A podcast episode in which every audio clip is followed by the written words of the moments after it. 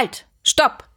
Ich meine, natürlich wünsche ich dir auch viel Spaß mit dieser Podcast-Folge, aber bitte vergiss nicht, du kannst Patricks neues Filmbuch Trauma TV mit einer Vorbestellung unter startnext.com slash traumatv ermöglichen. Aber nur noch kurze Zeit, nämlich bis Freitag, den 4. März. Patrick und seine Podcast-Familie brauchen dich.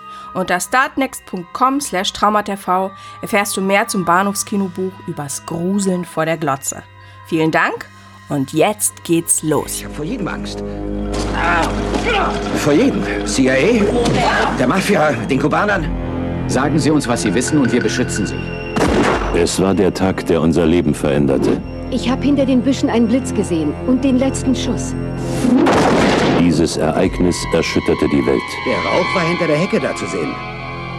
An diesem Tag stand die Zeit still.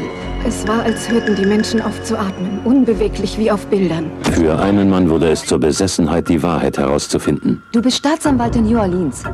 Glaubst du nicht, dass der Kennedy-Mord eine Nummer zu groß für dich ist? Die Verpflichtung zur Gerechtigkeit. Niemand kann mir erzählen, dass der Junge die Schüsse von dem Buchladen aus abgegeben hat. Er opfert alles, was er hat. Du interessierst dich mehr für Kennedy als für deine Familie. Für alles, woran er glaubt. Nichts und niemand kann mich davon abhalten, meine Untersuchung im Mordfall Kennedy weiterzuführen. Man versucht ihn zu hindern, dass er fragt, wer. Wenn ich Ihnen den Namen des großen Unbekannten verrate, dann Muss ich wirklich noch deutlicher werden, Mr. Garrison? dann heißt es Bon Voyage. Man versucht ihn zu hindern, dass er fragt, wieso. Das ist doch die wichtigste Frage. Wieso? Die Regierung wird sie in der Luft zerreißen. Wieso wurde Kennedy getötet? Und dieselben Leute wollen uns auch töten, Papa. Niemand wird uns töten. Wer Hallo und herzlich willkommen zur neuesten Folge von Spielfilm, dem filmografischen Podcast, dem natürlich einzigen filmografischen Podcast im Internet, auf, in jeder Sprache. Wir sind die Einzigen, die das machen. Bevor wir aber loslegen mit dem, was wir heute vorhaben, möchte ich natürlich noch jemanden begrüßen, nämlich äh, wer sitzt mir da denn gegenüber? Wer sitzt mir da virtuell gegenüber? Es ist natürlich der Patrick Lohmeier. Hallo Patrick. Hallo Dennis, du solltest deinen eigenen Namen bzw. die Nennung selbigen nicht vergessen. Äh, Das ist richtig, Patrick, aber äh, du weißt doch, der Esel nennt sich immer zuerst und deswegen äh, habe ich das, muss ich das so halten, dass ich natürlich erst kommt der Name von der Person gegenüber und dann darf man sich selbst nennen. Das ist, als Kind wurde mir das schon sehr oft gesagt, hey Dennis, der Esel nennt sich immer zuerst, weil ich viel zu oft ich, ich, ich gesagt habe und immer ich, ich, ich geschrieben habe und das äh, ja, wird dann, dann irgendwann zum Verhängnis, wenn man das von sehr vielen Leuten mitbekommt. Und was dir als Deswegen- Kind bestimmt auch gesagt wu- wurde, ist, du sollst nicht Penis sagen. Penis, Penis, Penis, Penis, Mama, Penis. Ganz genau, ganz genau, richtig. Ein Gag, der komplett nirgendwo hinführt, wenn man äh, Born on the 4th of July nicht gesehen hat. Ja, äh, genau, wo wir schon beim Thema sind. Wir sind mittendrin in unserem, äh, in unserer Oliver Stone Retrospektive. Ja, ja, ja. Ich, ich Die dramatische Pause ist super, ja, ja. ja, genau, war alles Absicht, alles Absicht. Und wir haben schon die ersten Filme, es ging so ein bisschen mit, ja, ich sag mal, äh, ungewöhnlichen Genrebeiträgen von Herrn Oliver Stone los, aber dann sind wir recht schnell bei, ja, so dem Metier angekommen, was, wofür der gute Mann dann auch bekannt ist und haben natürlich auch so den ersten, ich sag mal, also zumindest die ersten zwei populären Filme von ihm mit Platoon und Wall Street besprochen und äh, so das erste, ja, ich sag mal, Highlight, äh, zumindest für dich auf jeden Fall mit Talk Radio und auch bei mir hat er so an, an Gunst gewonnen, aber heute wird es dann noch mal so ein bisschen, ja, ich sag mal, die stärker in, äh, bei dem einen oder anderen Titel, äh, um, ohne jetzt zu spoilern. Wir sprechen heute über Born on the 4th of July, geboren am 4. Juli 1989. Dann zwei Jahre später äh, The Doors, 91 und im gleichen Jahr einmal JFK, der kürzeste Beitrag, den Oliver Stone je ins Kino gebracht hat. Ja, JFK kam 91 raus, tatsächlich. Wow. Also ist zumindest in den USA 91 rausgekommen. Ich kann Stimmt, stimmt. Hm. ob er in Deutschland, also ich habe auf jeden Fall, das hast du ja letztes Mal schon durchklingen lassen, also ich habe nicht, äh, JFK nicht im Kino sehen können. Äh, Deutschland war 92 im Januar dann einmal. Mhm, genau. Na, ist ja unfassbar. Also im Grunde ja so eine kleine Parallele auch zu einem Filmemacher, der aus derselben Generation stammt, nämlich Steven Spielberg, der ja sehr ähnliches vollbracht hat, äh, zwei Jahre später hier mit Jurassic Park und Schindlers Liste in einem Jahr. Also zwei wirkliche so Kracher rausgehauen, die auch ordentlich abgeräumt haben. Wobei natürlich der Kassenerfolg hier von The Doors und äh, JFK nicht vergleichbar ist zu Jurassic Park und Schindlers Liste, aber ist schon was Besonderes und Außergewöhnliches und ähm, Stone macht das ja schon zum zweiten Mal, ne? Nach Salvador und Platoon in einem Jahr, jetzt noch mal sowas Der Mann ist umtriebig. Ja, auf jeden Fall. Wo, wobei ich sagen würde, ich glaube, Spielberg hat, glaube ich, dann nochmal eine, eine, da war eine klare Grenze irgendwie zu sehen, okay, das hier ist einfach so das, ja, Oscar-prestigeträchtige Werk mhm. und das hier ist hier wirklich so die, die Unterhaltung, das Unterhaltungswerk. Ähm, und hier bei Oliver Stone, ich kann nie bei all seinen Filmen, das fällt mir immer noch schwer, so bei dem, was wir bisher besprochen haben und was jetzt noch kommt, wie sehr ist Oliver Stone so im, ja, ich will nicht Mainstream sagen, aber wie sehr sind seine Filme so Unterhaltungsfilme? So wie, wie, wie kommt das als, als Kinofilm mhm. an, wenn man da reingeht? Will man da, ich sag mal, auf eine gewisse Weise ja, ich finde es schwer, ihn da so, so einzuschätzen. So, bezüglich der, ich sag mal, der generellen Meinung. So, wenn du, weil Oliver Stone, wenn, wenn du mich jetzt einfach fragst, also ich werde an der Straße angehalten und meine Meinung zu Stone ist, so, was ich so einen Eindruck von ihm habe, dann sage ich direkt, ja, ist politischer Regisseur. Er ist mhm. also zumindest gewesen und das ist so der, der reine Fokus und nicht irgendwie so einer der, keine Ahnung, groß budgetierte, die er auf jeden Fall auch gemacht hat, äh, Filme irgendwie auf die Kinoleinwand bringt und dadurch irgendwie die Massen anziehen kann. Aber das hat er ja durchaus Klar. bei dem einen oder anderen Titel getan. Wobei das ja eher Überraschungserfolge waren. Also ich glaube, Wall Street war ja schon ein kalkuliert kommerzielleres Projekt, aber ich glaube, bei Platoon hat es alle inklusive des produzierenden Studios auch überrascht, wie sehr dieser Film abgeräumt hat. Das war wirklich so mhm. eine, eine Once-in-a-Lifetime-Geschichte, denke ich mal. Hm, aber du hast natürlich recht, äh, auch weil der Diskurs über Stones filmisches Schaffen so jenseits der oder diesseits der 90er Jahre, also sagen wir mal so mit, mit der Jahrtausendwende auch relativ verklungen ist stark und Menschen kaum noch über seine Sachen sprechen, ist es schwierig zurückzublicken und sich zurückzurufen ins Gedächtnis. Haben die Leute auf einen neuen Oliver Stone-Film hingefiebert? Haben die wirklich gesagt, hier, äh, geboren am 4. Juli, The Doors, JFK, jetzt kommt hier das, der neue Streifen von Oliver Stone. Ich weiß, dass es bei JFK der Fall war, mhm. aber ich kann auch unglaublich schwer einschätzen, ob wirklich so relativ bald nach Platoon, also 89, nach 87, also zwei Jahre nach Platoon, Menschen schon gesagt haben, jetzt möchte ich aber noch ein weiteres, äh, weiteren Streifen sehen in epochaler Länge, in denen, in dem Oliver Stone seine Vietnam-Traumata verarbeitet. Hm. Ja. Äh, aber wir kommen da. Nach einem Bestseller, muss man ja sagen. Von daher ja. auch das, ich, ich glaube schon so, das Kommerzielle war schon irgendwo im Hinterkopf. Der Film ist ja auch teuer gewesen. Tom Cruise kriegst du ja auch nicht für ein Butterbrot, ne? Weder damals noch heute. Okay, Patrick, dann würde ich sagen, wir äh, legen einmal los mit Geboren am 4. Juli 1900. 89. Äh, ja, wie gesagt, ging, ging Schlag auf Schlag, also ein Jahr später als der in der letzten Folge besprochene Talk Radio. Und ich werde es jetzt einmal mit der Inhaltsangabe genauso halten, wie äh, der Patrick das sonst immer macht, nämlich ich werde die von UFDB einmal ablesen. Äh, diesmal geschrieben von Outlaw 666. Der jugendliche Ron Kovic meldet sich freiwillig zur Army, um sein Land im Vietnamkrieg zu unterstützen. Er wird verwundet und endet als Querschnittsgelähmter im Rollstuhl. Sein Land verwehrt ihm die erhoffte Hilfe und Anerkennung.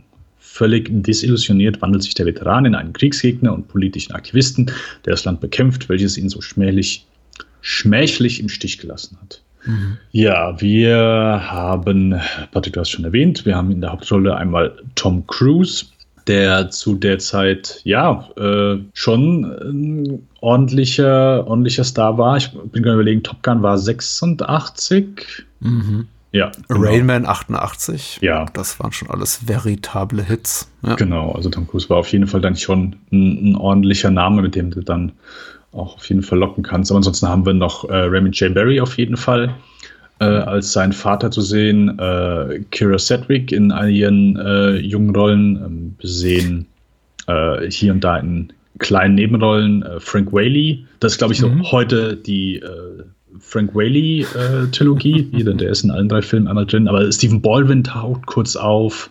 Ähm, Willem Dafoe haben wir nachher natürlich noch einmal. Bob Gunton ist kurz zu sehen.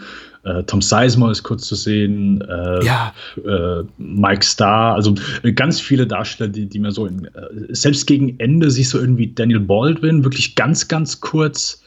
Und Lily Taylor ist auch kurz zu sehen. Ja. Lily Taylor, genau, richtig. Als, Das hat mich eben so erstaunt, auch beim Blick auf die Opening Credits. Natürlich ist es das Jahr 89 und die waren einfach damals noch keine großen Stars. Aber Mhm. wenn ich so einen Film sehe und dann wird irgendwie an 37. und 38. Stelle werden, werden, äh, Stelle werden Lily Taylor und Tom Sizemore genannt, Mhm. das ist schon, schon eine Hausnummer. Also auf den, auf den hinteren Plätzen immer noch mit so großen Namen wuchten zu können, beziehungsweise einfach die in ihren ersten größeren Rollen hier zu featuren.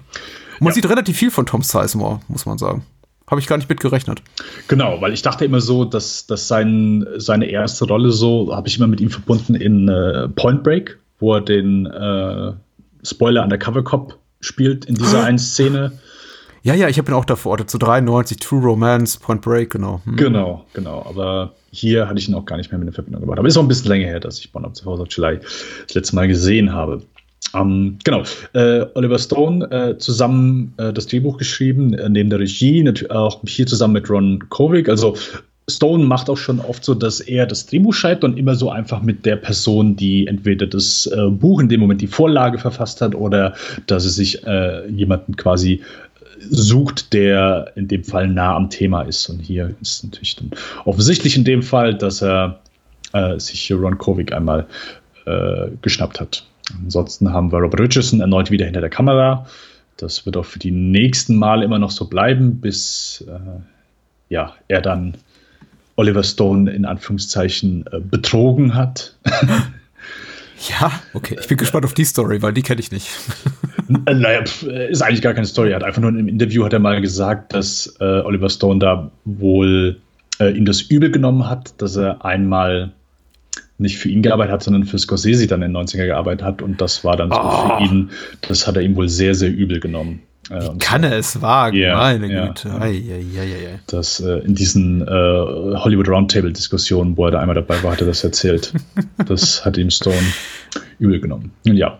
Ähm, genau. Aber äh, ansonsten, ja, würde ich sagen, Patrick, John Ich- Williams hat die Musik komponiert. John Williams. Was natürlich auch nochmal unterstreicht, mit was für einem fetten Budget Stone 89 mittlerweile arbeiten durfte. genau, richtig, ist auch hier, ich glaube, es ist auch das einzige Mal, dass John Williams was für, für Oliver Stone gemacht hat. Nee, Also- JFK hat auch einen John Williams Score. Richtig, okay. Dann, ja, würde ich sagen, gehen wir direkt ins Volle. Und Patrick, ich äh, versuche immer nicht bei, bei Letterbox zu schauen, äh, wie wir bisher den Film, wie zumindest wie du den Film bisher äh, so bewertet Den hast. Gefallen habe ich dir auch dazu- nicht getan. Ja, Diesmal. Ich habe ihn dir auch nicht getan. Ich habe dem keine Bewertung gegeben. gegeben. Ich habe ihn gelockt, aber bewertungsfrei. Sehr schön, Mhm. sehr schön. Patrick, dann äh, meine Frage, es ist natürlich nicht das erste Mal, dass du geboren am 4. Juli gesehen hast, aber wie war denn so deine erste Begegnung damit und äh, wie ging es dir bei der erneuten Sichtung? Ich habe ihn, glaube ich, jetzt das erste Mal richtig gesehen, möchte ich behaupten. Ich habe ihn definitiv im, ja, im, zu einer Fernsehausstrahlung gesehen in den frühen mit 90er Jahren, aber ich glaube, er ging über meinen Kopf und das Thema hat mich auch nicht sonderlich bewegt. Ich denke mal, dass man für geboren am 4. Juli, um ihn dann so wirklich vollumfänglich genießen oder würdigen zu können, wahrscheinlich auch altersmäßig eine gewisse Reife mitbringen muss. Und ich gehe mal davon aus, dass ich ihn gesehen habe mit 13, 14, 15 Jahren, sowas in der Kante. Also 92, 93, sowas in der Ecke, wahrscheinlich bei der Fernseherstausstrahlung. Ich hatte deswegen auch relativ wenig Konkretes aus dem Film im Kopf, außer eben Tom Cruise sitzt irgendwann in einem Rollstuhl. Es gibt eine Menge mehr oder weniger lustiger Toupets zu begutachten. Ich konnte mich an Willem Dafoe hier in Mexiko erinnern und an die äh, Shenanigans, die sie da miteinander treiben. Aber en Detail gar nicht so sehr an den Film. Und ich war jetzt relativ überrascht beim Wiedersehen, wie ähm, handwerklich toll er ist. Also er ist nicht nur handwerklich toll, das waren auch die vorherigen Filme von äh, Stone, aber zum ersten Mal geht's ab auch so auf inszenatorischer Ebene in, in, in eine ähm, Richtung eines großen Grades, der hohen Grades der Kunstfertigkeit. Also das war schon bei Talk Radio zu erkennen, wo er wirklich sehr, sehr viel aus dieser, aus diesem Aufnahmestudio gemacht hat. Aber hier, denke ich mal, ist, äh, zeigt sich so der äh, Stil, den Stone auch weiterführen sollte in den, äh, seinen weiteren Produktionen der 90er Jahre so in offensichtlicher. Also wir haben viel, viel sehr, sehr dyna- dynamische Kameraführung und lange Takes und tolle Totalen und alles ist auch sehr, sehr grandios ähm, inszeniert mit wahnsinnig toller Musik, einem tollen orchestralen Score von John Williams. Da sieht man einfach, da steckt Kohle noch und Nöcher hinter. Das ist kein kleiner Film. Und äh, weit weg von diesem Kammerspiel, was leider, also was heißt leider, Wall Street ist ein super Film, was Wall Street eben zu großen Teilen war. Hat mich äh, wirklich beeindruckt. Andererseits ähm, fand ich ihn eben auch so erzählerisch, strukturell ein wenig konventionell. Mhm weil eben auch so diese typische Biopic-Dramaturgie hat. Also irgendwie alles ist toll und äh, in der ersten halben Stunde sehen wir eben Amerikaner pur, da gibt's so eine Prom-Night und äh, Sport und Rekrutierungsveranstaltungen äh, äh, in der Schule und alles ist so, ja, datest du mich oder nicht? Wer geht mit mir schon zum Abschlussball? Und äh, diese Parade, das ist irgendwie schon, ich, ich weiß, worauf Stone hinzielt. Also, dass er das natürlich brechen will, dass er sagen will, guck mal, wie, wie großartig das alles ist, aber da, da kriecht so der Schrecken des Krieges rein, eben in Gestalt von Tom Berenger und äh, macht alles zunichte. Aber äh, es ist eben auch so ein Erzählmuster, was eben viele Biopics oder äh, Erzählungen, die auf biografischen Geschichten echter Personen fußen, so, so, so mit sich bringt und ja, das ist, das macht den Film ein wenig vorhersehbar. Davon abgesehen hat er mich aber da doch gepackt, muss ich sagen. Also ich bin da durchaus empfänglich dafür, wenn sowas eben gut gemacht ist. Und man kann geboren am 4. Juli nicht absprechen, dass er wirklich, wirklich, wirklich gut gemacht ist. Ja. Wie ging es dir dann mit dem Film? Äh, ich habe, ähm, ich weiß nicht, ob du das kennst, aber ich habe manchmal so, wenn ich manche Filme, die ich früher, wenn ich die zum ersten Mal sehe und ich habe eine ganz bestimmte äh, was Bestimmtes, was ich dazu esse, dann habe ich manchmal so, dann brennt sich das bei mir so ins ah. Gehirn ein, dass ich, äh, wenn ich bestimmte Speise esse, wieder die Erinnerung hochkommt an den Film. Und auch jedes Mal, wenn ich den Film schaue, kommt die okay. Erinnerung an, an, diverse Speisen oder an diverse Snacks manchmal hoch. Mhm, mhm. Und geboren am 4. Juli habe ich damals zum ersten Mal gesehen und habe äh, Vollkornbrot mit äh, Fleischwurstsalat äh, drauf gegessen. Und jedes Mal, wenn ich an den Film denken muss, muss ich, äh, beziehungsweise wenn ich den sehe, muss ich äh, an diese Speise denken. Ja, so äh, ist so. geht es ja auch diesmal. Okay. Ist nicht unbedingt die hm. passendste Speise dazu, aber nun gut. Sehr hey. äh, ja, ich habe den damals gesehen und. Was heißt denn damals? Damals, ja, das ist eine gute Frage. Ich glaube 17, 18 oder so. Hm. Ähm, da, wo ich mir einfach fiel, ja, okay, das ist so, ja, pseudo-guter Film mhm. oder mir wird quasi erzählt, oh, ich glaube, der Film ist wichtig, ja gut, dann muss ich den, glaube ich, auch sehen. Mhm. Und äh, Tom Cruise, ich bin da eh, ich sag mal, ein äh, seit Jahren auch ein Anhänger äh, seinerseits, nicht seine, äh, ich sag mal, äh, persönlichen äh, ja, Vorlieben, mhm. sondern eher von den Filmen, die er macht.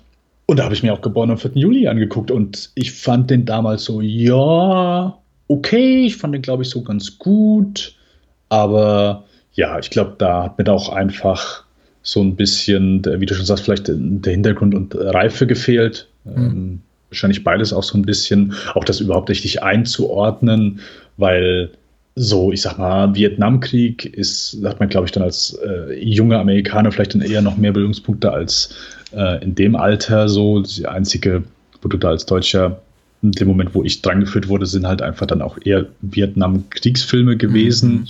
Äh, und hatte ich auch nicht wirklich irgendwas groß was zu konsumiert. Ähm, ja, das kam dann erst später. Und so mit 20er habe ich den gesehen und fand den damals großartig. War für mich so, oh, okay, geile, geile Performance und so weiter und habe den immer noch mal, ja, als einen der besten Tom Cruise-Performances immer so gesehen und, und fand den wirklich immer fantastisch. Ich habe den auch schon lange nicht mehr gesehen und als ich ihn jetzt gesehen habe, muss ich dir auch so ein bisschen zustimmen. Da ging es mir ähnlich. Das war wieder so ein bisschen ernüchternd, klingt vielleicht ein bisschen zu krass. Ich fand den gut. Ich fand den sehr gut. Es war ein ordentlicher Film, der ist äh, sehr gut gemacht, hat tolle Schauspieler, ist neben den Cast kurz durchgegangen, also so alle paar Minuten kommt hier auch wirklich ein hochgradiger Schauspieler oder Schauspielerin einmal vor und äh, ist gut gespielt. Ähm, Michael Wincott ist auch wieder dabei, haben wir gar nicht erwähnt. Ich glaube, der ist aber zu der Zeit in allen von Stones Filmen. Richtig, genau. Der taucht auch in The Doors wieder auf. Ja. The Doors ist ja der ist ja irgendein Manager oder äh, mhm. Produzent, glaube ich, dann mhm. genau. Ja, ich äh, würde sagen, so ich sag mal gerade hier die zweite Hälfte habe ich dann eher als ich sag mal ja okay empfunden. So. Mhm. Es, es, gibt dann noch so ein, zwei Highlights, wo er die Familie eines verstorbenen äh, Kameraden besucht. Äh, die nehme ich dann noch einmal mit. Aber sonst ist es dann eher so ein bisschen, ja, ich will auch nicht Sparflamme sagen, aber so äh, gefüllt geplätschert in manchen Szenen so ein bisschen vor sich hin. Äh, ich versuche das vorsichtig zu sagen, weil äh, es doch natürlich einfach, ja, der Film ist, ist, ist jetzt, der Film verliert nicht seinen Fokus, sagen wir es so. Der, der ist schon einfach, der ist weiterhin gut gemacht und der, der treibt weiterhin, der zeigt einfach in jeder Szene einfach sehr schön, wie Tom Cruise einfach von, ja, von Beginn an eigentlich so hier äh, pro Krieg und so weiter und jawohl, das ist jetzt so das, was wir alle tun müssen, so und, und quasi die, die Reise, die er dann hinnimmt, eben durch, durch seine Verletzung, dass er da einfach so sein Denken einfach umkehrt und das hat, glaube ich, irgendwann so einen gewissen Punkt erreicht, wo du sagst, ja, mhm. okay, gut, der findet halt jetzt Krieg nicht mehr so geil, offensichtlich. mhm. Und das ist dann auch irgendwie so der Standpunkt, den der Film dann so ein bisschen beibehält. Äh, genau. Todreitet so wolltest du, glaube ich, sagen oder so. Ja.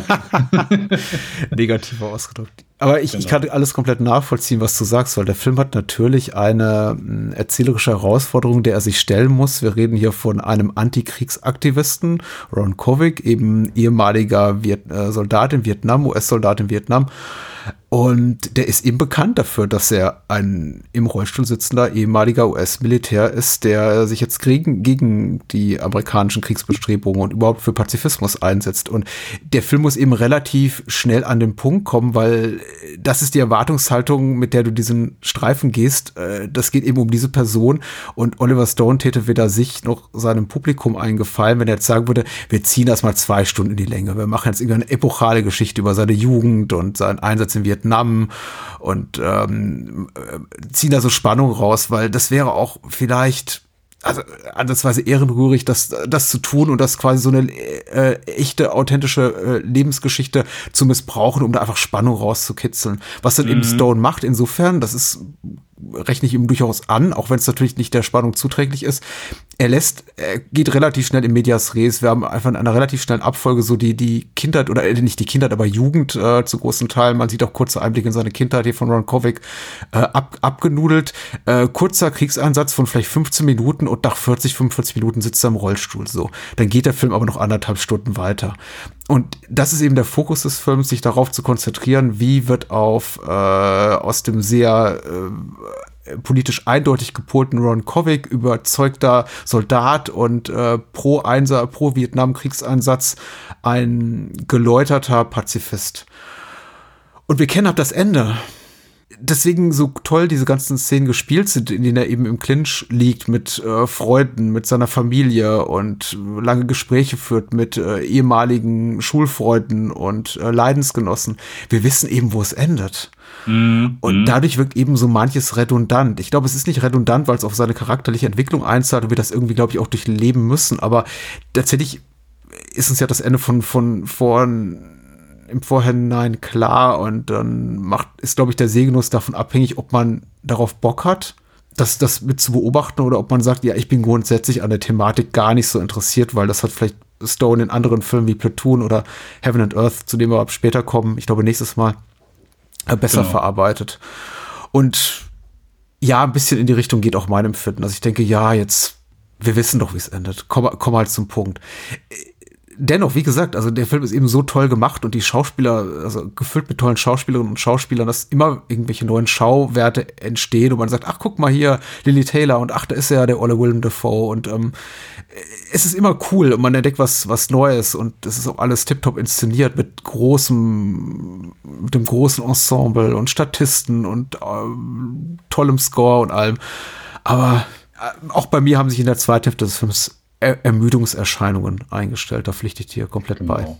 bei. Äh, also ist weiterhin ist wirklich super gespielt und der Stone macht ja noch mal, also es ist ja nicht nur einmal, dass äh, Tom Cruise einmal mit äh, damit hadert, hey, ich, ich war vorher einfach so voll dafür, für mein Land mhm. äh, zu äh, einzustehen und zu kämpfen und ich bin jeden direkt angegangen und ich auch als, als er heimgekommen ist und äh, wo er mit seiner Familie am Tisch sitzt, er geht ja auch gegen seinen Bruder und sagt, hier, es kann ja nicht sein, dass du äh, einer von denen bist, die das Kacke finden, guck hier, ich sitze im Rollstuhl und er findet es immer noch gut, mhm. sondern dass man, dass er darüber hinaus, also es ist ja dann auch einfach noch später, dass er damit hadert, dass er äh, zum einen in dem kurzen Kriegseinsatz, den wir sehen, da mit seinen Kameraden äh, viele Unschuldige einmal umgebracht hat, Ja. äh, Frauen und Kinder und zusätzlich einmal äh, damit kämpft, dass er seinen eigenen Kameraden, Mhm.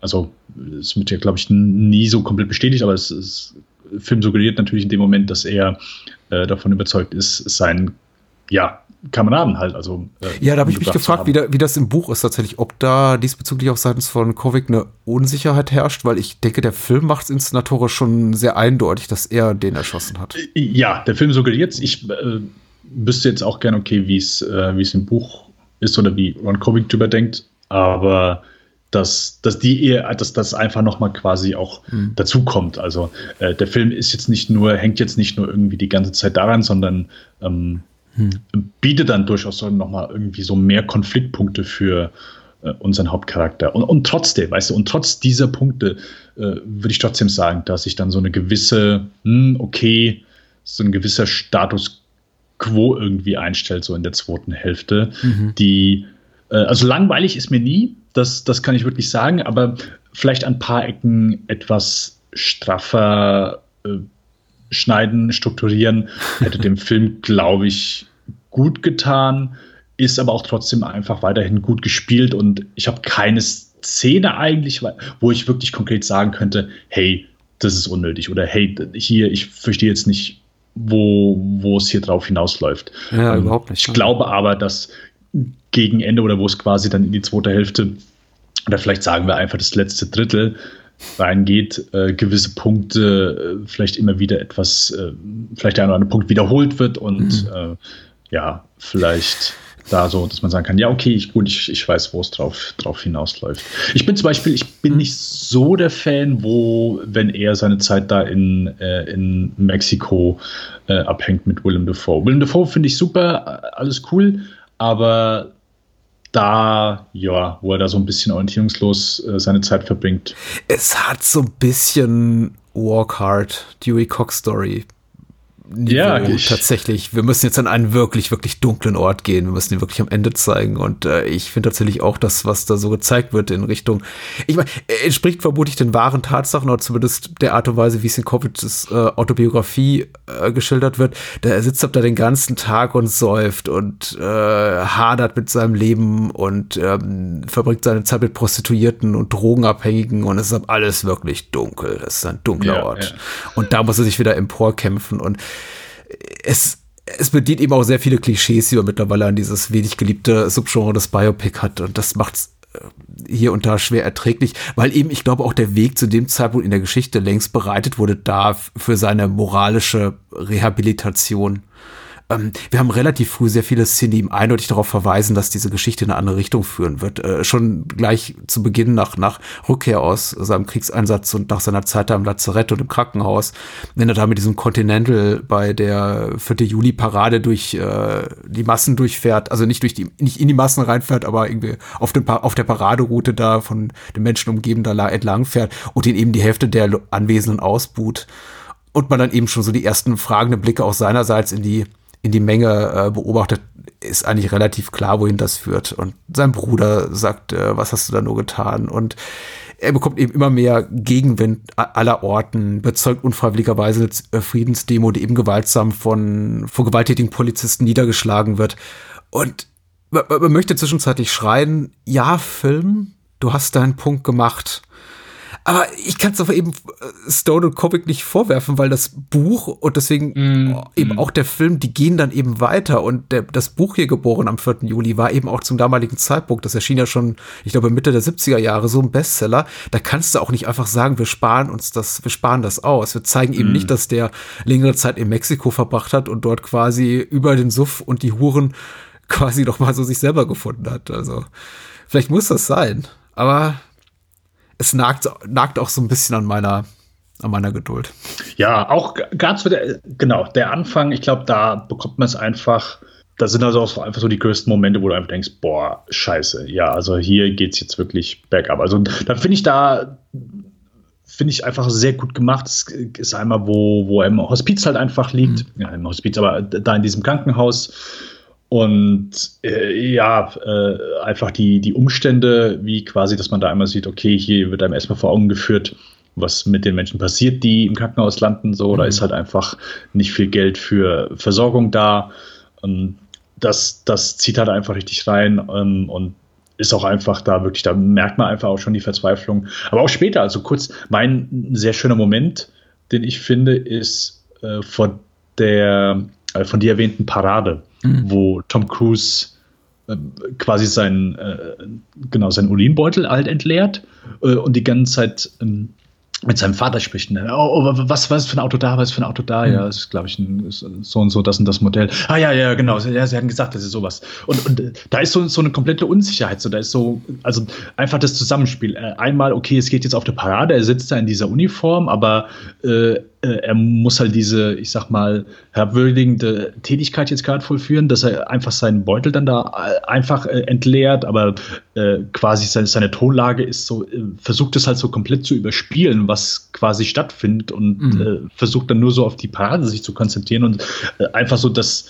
Zusammenspiel von dem, was man in dem Moment sieht, wo, wo er nachdenkt und wie Tom Cruise spielt, super. Und, und dann gerade so der Umschnitt auf die, auf die Parade, wo, wo er im Auto sitzt und einfach schön am Winken ist. Ja, da finde ich, da kommt dann auch einfach so das auch, wo, wo Stone drauf hinaus will, äh, sehr gut rüber. So nachher, wenn Cruz dann eben da vor, äh, vor dem Kongress irgendwie äh, sitzt und da von dem Reporter interviewt wird, da denke ich dann, ja, okay, gut, das habe ich halt in dem Moment schon gesehen ähm, mhm. und fühlt sich dann halt so ein bisschen an, okay, Film habe ich, hab ich verstanden, aber mhm. ich ja, sehe klar, natürlich auch, Patrick, wo du sagst, hey, hier, äh, mhm. so ist es halt passiert und ähm, ja, da es wird eben nochmal auf Dialogebene formuliert, was uns der Film zuvor schon in fantastischen Bildern und Klängen und einfach dramatischen Szenarien zeigt. Und wie gesagt, ich glaube, es ist einfach auch ein Zugeständnis an Kovic, der eben auch an der Produktion des Films jetzt als Co-Autor beteiligt war,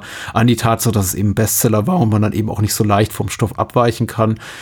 Ähm, ich fand interessant, ich weiß nicht, wie es dir ging, dass ähm, ich das Gefühl hatte, nach dem Film gar nicht so viel über Ron Kovic zu wissen. Und dafür, dass wir eigentlich seine Position niemals verlassen und der Blick auf die Welt des Films über 140, 150 Minuten einfach nur seine ist und äh, wir niemals von seiner Seite weichen. Ich glaube, es gibt gar keine Szene ohne ihn. Fand ich schon, das schon bemerkenswert, dass ich im Grunde gar nicht weiß, ob ich den so greifen kann, ob das tatsächlich eine tiefe Überzeugung ist, aus der er irgendwann heraus sagt, das war alles scheiße, oder einfach eine, eine Kapitulation davor mit seiner ursprünglichen Haltung, ja, das hat alles Sinn und ich bin nicht umsonst, sitze ich hier im Rollstuhl, das habe ich mir mhm. irgendwie, äh, ob er, ob er das wirklich akzeptiert, einfach nur akzeptiert im Sinne eines resignativen Akzeptierens, oder ob er tatsächlich aus Überzeugung handelt, weil er sieht, oh, die Gegenseite hat bessere Argumente und oh, was wir politisch machen, ist äh, ganz, ganz schlimm. Weil es wird natürlich immer relativ, also finde ich auf der Erzählebene runtergebrochen auf relativ einfache Bilder, die wir schon zu Beginn sehen. Wenn zum Beispiel da diese unbewaffnete vietnamesische Großfamilie da in dieser kleinen Hütte hm, tot da liegt, zu großen Teilen tot, schwer verwundet und das Baby ist eben noch am Leben und wird dann zurückgelassen. Das ist ja, ähm, die Argumente sind ja von Beginn da warum Krieg scheiße ist und gerade dieser Krieg, dieser Krieg so scheiße war und so unnötig. Mhm. Also verbrecherisch mag man argumentieren. Ich weiß gar nicht, was mir da Tom Cruise, egal wie gut das Drehbuch geschrieben ist und wie, wie, ja, nah an der tatsächlichen Geschichte von Kovic das ist, mir da, da so bieten kann, weil im Grunde habe ich alles an Argumenten schon gesehen, warum er da endet, wo er endet. Und deswegen, äh, ja, tatsächlich ist auch die einzige Szene, die mir wirklich sauer aufgestoßen ist, wo ich wirklich sage, das hätte ich, ich kann irgendwie alles erdulden, auch wenn es vielleicht manchmal ein bisschen redundant oder langatmig wirkt, ist wirklich die am Ende, wo er dieses Interview gibt. Und ich denke mir, mh, hm, ja, ich weiß, warum Star ist ein großer Studiofilm und vielleicht auch ein Zugeständnis an eine Großproduktion wie diese. Aber an anderen Stellen habt ihr euch nicht so geziert. Da zeigt ihr auch irgendwie nackte Verkrüppelte auf dem Bett mit irgendwie ab dem Arm, die sich äh, da Heroin spritzen und es ist alles super dreckig. Und man denkt sich, oh wow, das ist eine große Studioproduktion. Ich bin, äh, ich bin überrascht. Aber an der Stelle wird sie dann halt wirklich super didaktisch, so für die Dümmsten in der letzten Reihe. Und das fand ich so ein bisschen enttäuschend tatsächlich auf den letzten Metern. Kann ich, kann ich gut nachvollziehen. Und äh, wie du schon sagst, halt so, er wird im, im Grunde nur auf einen Aspekt hingreifbar, dass er, also seine Position dem, dem Krieg gegenüber. Aber also jeder, jeder Dialog, jeder Konflikt ist damit verbunden und hm. ja, dadurch mag komisch klingen, aber bleibt vielleicht einfach der, der Mensch von Kovic so ein bisschen, ein bisschen auf der Strecke während des Films. Ist mir gar nicht so bewusst geworden, aber jetzt, wo du sagst, ja, ja, würde ich, würde ich mitgehen sogar. Was, ja, vielleicht sogar ein bisschen schade ist, wenn du einen Film hast, quasi, der eben diesen, diesen Mann behandelt. Aber ich finde es gut, dass, mhm. also, was ich nie an, also ich bin kein Fan von Biografien, mhm. von Biografiefilmen, gerade wenn es dann so auch ein bisschen klassisch ist, wo auch dieser Film durchaus an manchen Stellen hingeht. Aber ich finde es schön, wenn diese, wenn Biopics einfach ein bisschen fokussierter sind, äh, gerade vom, von der zeitlichen Einordnung her. Und da bin ich froh, dass er das hier so einigermaßen macht. Also äh, da kommen wir vielleicht gleich zu einem anderen Film, der das äh, weniger gut tut oder wo, wo, ich sage, hier, da stört mich das eher. Aber das ist so eine Sache, die hier, ich, ich habe hier wenig Momente, wo ich sage, oh ja, okay, das hier ist so äh, ein typisches Biopic, Biopic-Stillen, die ich, die ich nicht mag, wo ich fühle oder denke, oh, hier wird einfach nur was, irgendwas Gewisses abgehandelt ja. oder hier haben wir einfach die Zeit, wo, wo das hier ist und so weiter und man quasi, also mir drängt sich nie das Gefühl auf, dass Stone hier denkt bei manchen Szenen, oh, muss ich mitbringen oder muss ich einfach jetzt zeigen, ja, weil es einfach irgendwie dazugehört, das nicht. Also ja, okay. äh, das, das, das denke ich schon nicht. Mir geht es, glaube ich, einfach so, hey, gegen Ende ähm, habe ich einfach verstanden, wo er drauf hinaus will. Und wie du schon sagst, halt so die Argumente gegen Krieg, äh, sollte man sie vor diesem Film noch nicht haben, äh, liefert sie äh, zuhauf. Jetzt muss man natürlich auch sagen, fairerweise, der Film ist 33 Jahre alt und das, was ja, uns heute ja, so als ja. ähm, konventionelle äh, Erzählmuster und äh, inszenatorische Kniffe erscheint, mag äh, damals doch ein bisschen überraschender gewesen sein. Heute sehe ich eben diese Flashback-Sequenzen, diese Albtraumsequenzen, die Tom Cruise, also Ron Kovic relativ spät im Film hat, die dann in schwarz-weiß gedreht wurden mit schnellen Schnitten, also oder, oder de dekologiert wurden. Und denke mir, oh, sowas in der Art habe ich schon jetzt gefühlt 100 anderen Filmen gesehen. Mag 89 noch nicht so gewesen sein. Deswegen, da, da möchte ich auch nicht deswegen zu streng drüber urteilen. Genauso mhm. wie dies, genauso wie die Songauswahl. Einiges wirkte eben schon ein bisschen abgegriffen. Wobei ich meine, ich höre immer wieder gerne Moon River oder Brown Eyed Girl, obwohl Van Morrison auch ein Arschloch mittlerweile ist. Aber der Song ist gut und Bob Dylan und, und Don McLean, American Pie läuft natürlich. Natürlich läuft American Pie, weil das ist ein Song, der in, natürlich in diesem Film gehört. Äh, scheint alles so mittlerweile ein bisschen, bisschen durch, möchte ich behaupten. Aber mhm. das ist eben auch nur mal ein strenger Blick mit der äh, wissenden Perspektive 33 Jahre zurück äh, auf, auf, sowas. Und äh, ja, meine Güte, ich glaube, damals war das alles noch so ein bisschen ein, ein wenig über überraschender. Was mir tatsächlich überrascht hat, wie gesagt, war, war die, die Härte und die harsche Unmittelbarkeit, mit der wirklich äh, Stone das Leiden des Krieges zeigt. Da wird wirklich äh, nicht, nicht gegeizt mit auch gewalttätigen Effekten, expliziten Gewaltdarstellungen und äh, wirklich un unbequemen Momenten. Und gerade in diesem Hospiz, äh, Hospital, ich sag jetzt auch schon Hospiz, Hospital, äh, äh man, man mag es das Hospiz nennen, weil ich glaube, die Hälfte der Leute, die dort sind, kommen zum Sterben dahin. Mhm das ist wirklich, das habe ich in dieser Deutlichkeit, wie es da gezeigt wird, nicht erwartet, dass wir da wirklich äh, nackte, gelähmte Menschen aufgebahrt sehen, die sich da quasi so eine Art Bärenwäsche da unterziehen müssen, also mit einem großen Gartenschlauch oder großen Gummischlauch da abgespritzt werden. Das ist schon, das sind keine schönen Bilder tatsächlich. Keine angenehmen Bilder. Ja. Und äh, für einen Studiofilm gewagt. Ich kann mir vorstellen, heute wird man versuchen, das irgendwie mit einer ab, ab 13 PG-13-Freigabe durchzubringen, weil es eben so ein prestigeträchtiger Stoff ist. Aber mm. da geizt äh, Stone nicht mit äh, schockierenden Bildern. Der Vietnamkrieg zieht sich ja wirklich so durch seine gesamte Filmografie durch und ähm, ist auch einfach ja, ich sag mal, angenehm zu sehen, dass äh, er sich nicht einfach gesagt hat, okay, hier, ich habe jetzt äh, äh, Platoon gemacht, äh, behandeln den Vietnamkrieg mhm. und, und damit ist gut, sondern dass er sagt, hey, nee, das ist einfach ein Krieg, der äh, gibt es einfach viele Sachen, die vielleicht noch nicht auserzählt sind und dass hier einfach eine Seite ja, ist, die ja. einfach bisher zu kurz gekommen ist. Absolut, und, ja.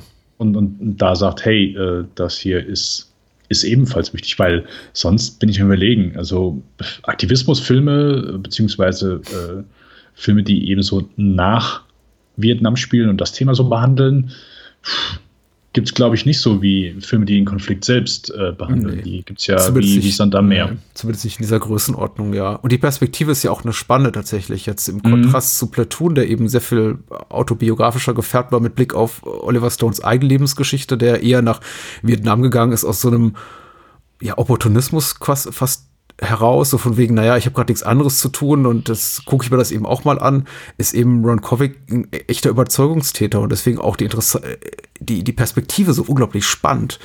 Aber eben wiederum führt mich immer wieder zu dem Punkt, genau wie du, an dem ich sage, das ist eben alles in der ersten Hälfte oder zu Beginn des Films, das ist eben nicht hinten raus. Das ist, ähm, ich meine, Friedensaktivismus ist super. Ich glaube, da, da können wir beide unser, unser Kürzel drunter setzen. Besser als Ja, Krieg. ja, Aber ja. Äh, das äh, filmisch zu erzählen ist weniger spannend einfach. Ja, das ist richtig. Und ich glaube, was das so dann am Leben erhält, ist dann wirklich in dem Moment wirklich Tom Cruise Performance, Ja. ähm, die, die wirklich super ist. Er ist mir ein bisschen zu äh, intensiv. Hat diese Tom Cruise-Intensität und manchmal denke ich mir, Okay. ja, das ist, die funktioniert für mich in, al- als, ja, in, in Magnolia hervorragend oder äh, als Ethan Hunter im Mission Impossible Film. Aber hier ist es so ein bisschen, schreit auch so ein bisschen, ich will den Oscar, gib mir das verdammte Ding, ich will ihn, ich will ihn haben. Penis. Also ist fällt es dir schwer hier, das, das hat man ja manchmal so, dass äh, es einem schwerfällt, den Schauspieler äh, von der Performance zu unterscheiden. Oder zumindest, dass, dass manche Schauspieler sind ja einfach so groß, da ist es schwer, den Charakter zu sehen und du siehst oft nur den Schauspieler. Doch, klar, de- tendenziell schon, auch weil für mich tatsächlich, also Tom Cruise ist, macht das Beste, was er kann. Und aber ich finde tatsächlich in den frühen Szenen des Films, in denen er eben noch äh, nicht im Rollstuhl sitzt, laufen kann, trainieren kann, zum Abschlussball gehen kann, sehr viel interessanter und glaubwürdiger. Ich habe in dem Moment ein kleines ähm, Problemchen ist zu viel gesagt, aber so eine, eine kognitive Dissonanz, sagt man das, glaube ich, in der Psychologie, in dem Moment, in dem er einfach zurückkehrt und ab dieses, dieses Haarteil trägt und im Rollstuhl sitzt und ich mir denke, das ist nicht, äh, das nehme ich dir nicht ab. Das ist, das, das bricht sich mit der Erwartungshaltung an das Bild, das ich von Tom Cruise als Schauspieler habe oder von seiner Rolle bisher. Und er schafft es ganz gut, so aus dem Weg zu räumen. Äh, im Laufe der darauf folgenden 90 Minuten und am Ende bin ich dann auch komplett bei ihm, aber es fällt mir schwer, tatsächlich seine schauspielerische Leistung hier von Tom Cruise, der Star-Persona, so eindeutig zu trennen. Ja, das gebe ich zu. Okay. Das ist, glaube ich, auch mein Versagen, nicht das von Tom Cruise. Hätte vielleicht funktioniert, wenn er einen Tag später Geburtstag gehabt hätte. Ah, ja.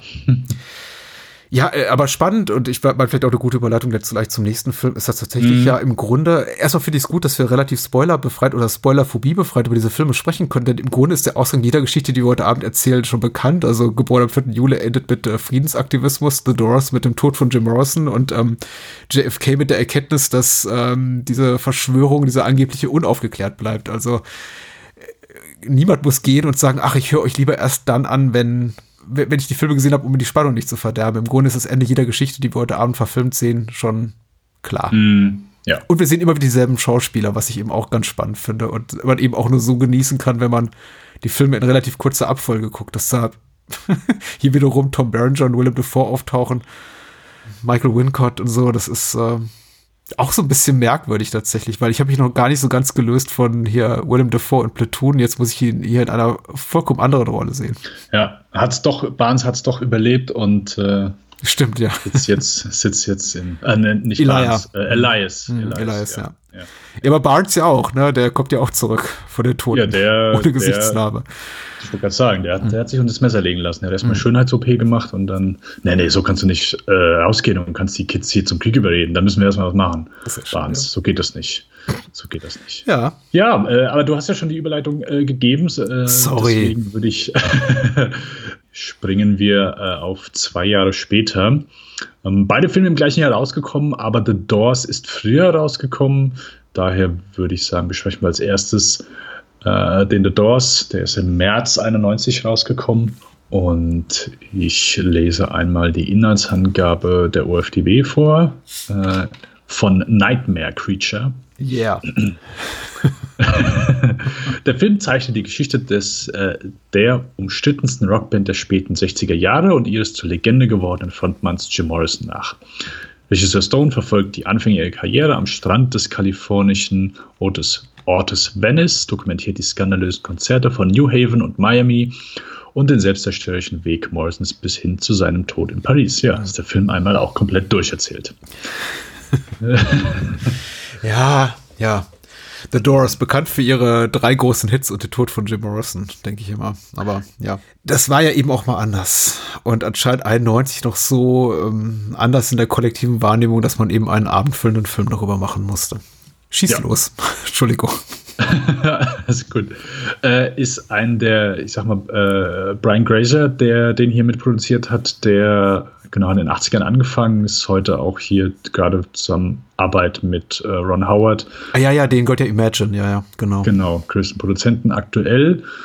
Und ja, äh, Robert Richardson wieder hinter der Kamera, äh, Drehbuch hat er geschrieben zusammen mit Randall Johnson, der äh, nur noch den sehr unterhaltsamen Mask of Zorro, also auch noch ein, zwei andere, ah, aber okay. zumindest hm. äh, Mask of Zorro, ein sehr schöner Martin Campbell 90er äh, Film, den mag ich sehr, den er hiermit verfasst hat.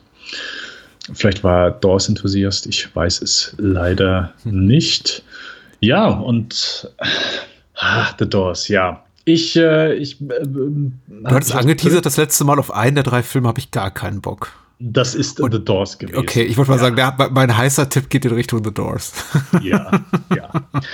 Das ist richtig, äh, Patrick. Aber äh, dazu gleich, wie, wie ging es dir denn mit The Doors? Ist das, äh, du hast letztes Mal gesagt, dass du JFK sogar im Kino gesehen hast. Hast du The Doors vielleicht auch im Kino gesehen? Nee, ich habe The Doors überhaupt noch nicht gesehen. Das war jetzt tatsächlich mein erstes Mal hm, mit The Doors. Ich bin kein Fan der Musik von Jim Morrison noch der seiner Band, wobei ich eben auch nicht weiß, ob die sich voneinander trennen lassen. Das wird auch, das ist auch eben auch ein Thema, was der Film hier behandelt. Ist The Doors überhaupt was anderes als Jim Morrison und die anderen drei, vier Typen, die darin spielen?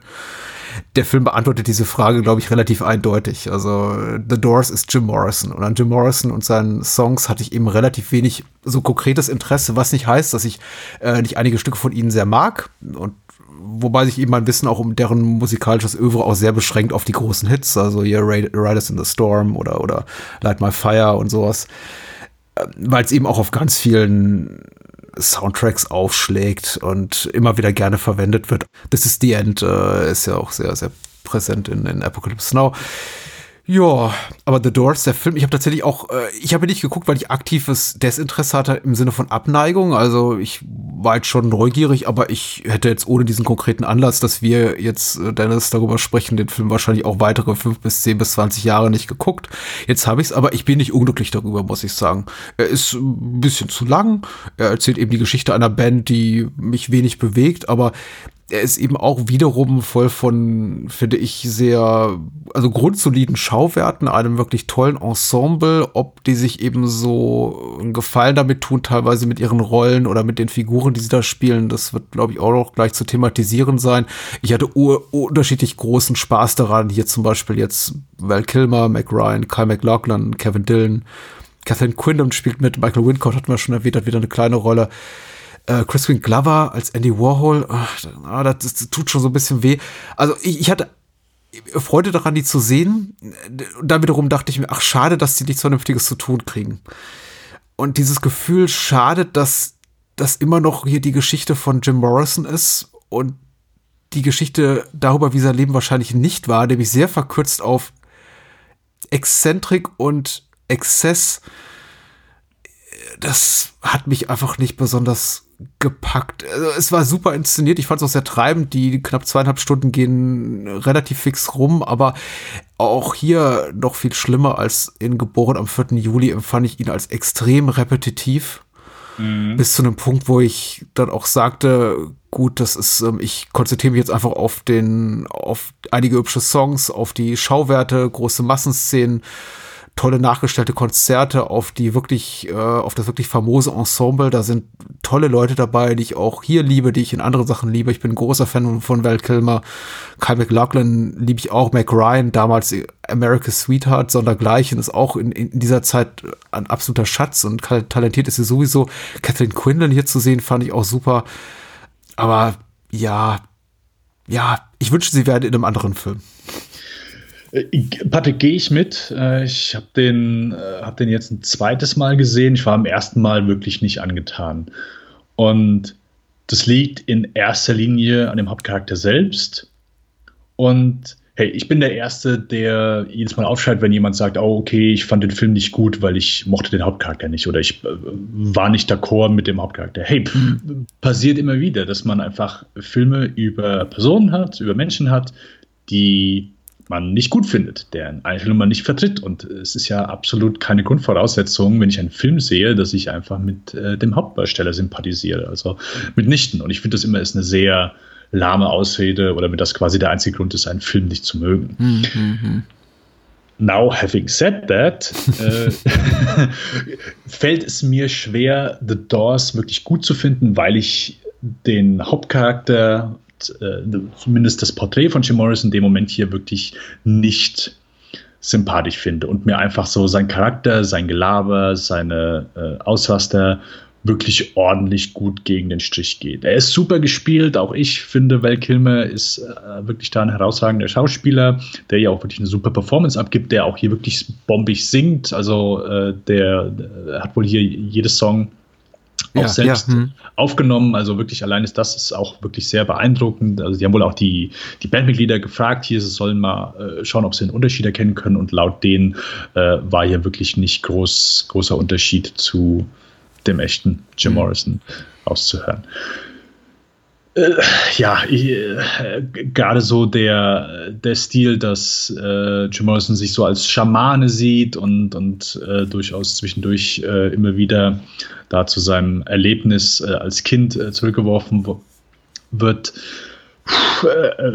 mir ging es schon teilweise so, dass ich es etwas, ich sag mal, prätentiös empfunden habe. Und genauso ging es mir dann aber auch immer mit, mit seinem ja, mit seinem Gelaber, mit seinem Gerede, mit seinem, oh ja, er ist der äh, große Poet. Mhm. Und da bin ich dann, glaube ich, auch schon recht früh ausgestiegen, sowohl wie bei der ersten Sichtung als auch jetzt bei, bei der zweiten Sichtung. Ich habe es jetzt als etwas kurzweiliger, den Film empfunden, aber ich äh, ja, bin nicht so der große Jim Morrison-Fan, nicht so der große Doors-Fan, geht mir genauso. Hey, klar, ein paar, ein, zwei Songs sind. Das ist aber, eher, er, er ist ja Stone auch nicht ganz offensichtlich. ja. Unser ja, Drehbuch-Co-Autor. Das, das ist richtig, aber der Film, der wirkt dann aber so auch im Ganzen als das, was ich eben meinte. So der hier habe ich mir das Gefühl, ein Biopic zu sehen, wo einfach gewisse Punkte äh, abgehackt äh, ja. werden und äh, hier Checkmark, jetzt ist er da, Checkmark, jetzt ist das, oh, jetzt werden sie so diese, ich sag mal, typische Rise and Fall Geschichte, die, die man hier einfach sehr gut sieht und das ist dann, ja, wie du schon eben sagst, äh, habe ich auch schneller dieses hm. diese Repetitive gemerkt als, als bei vielleicht geboren am 4. Juli.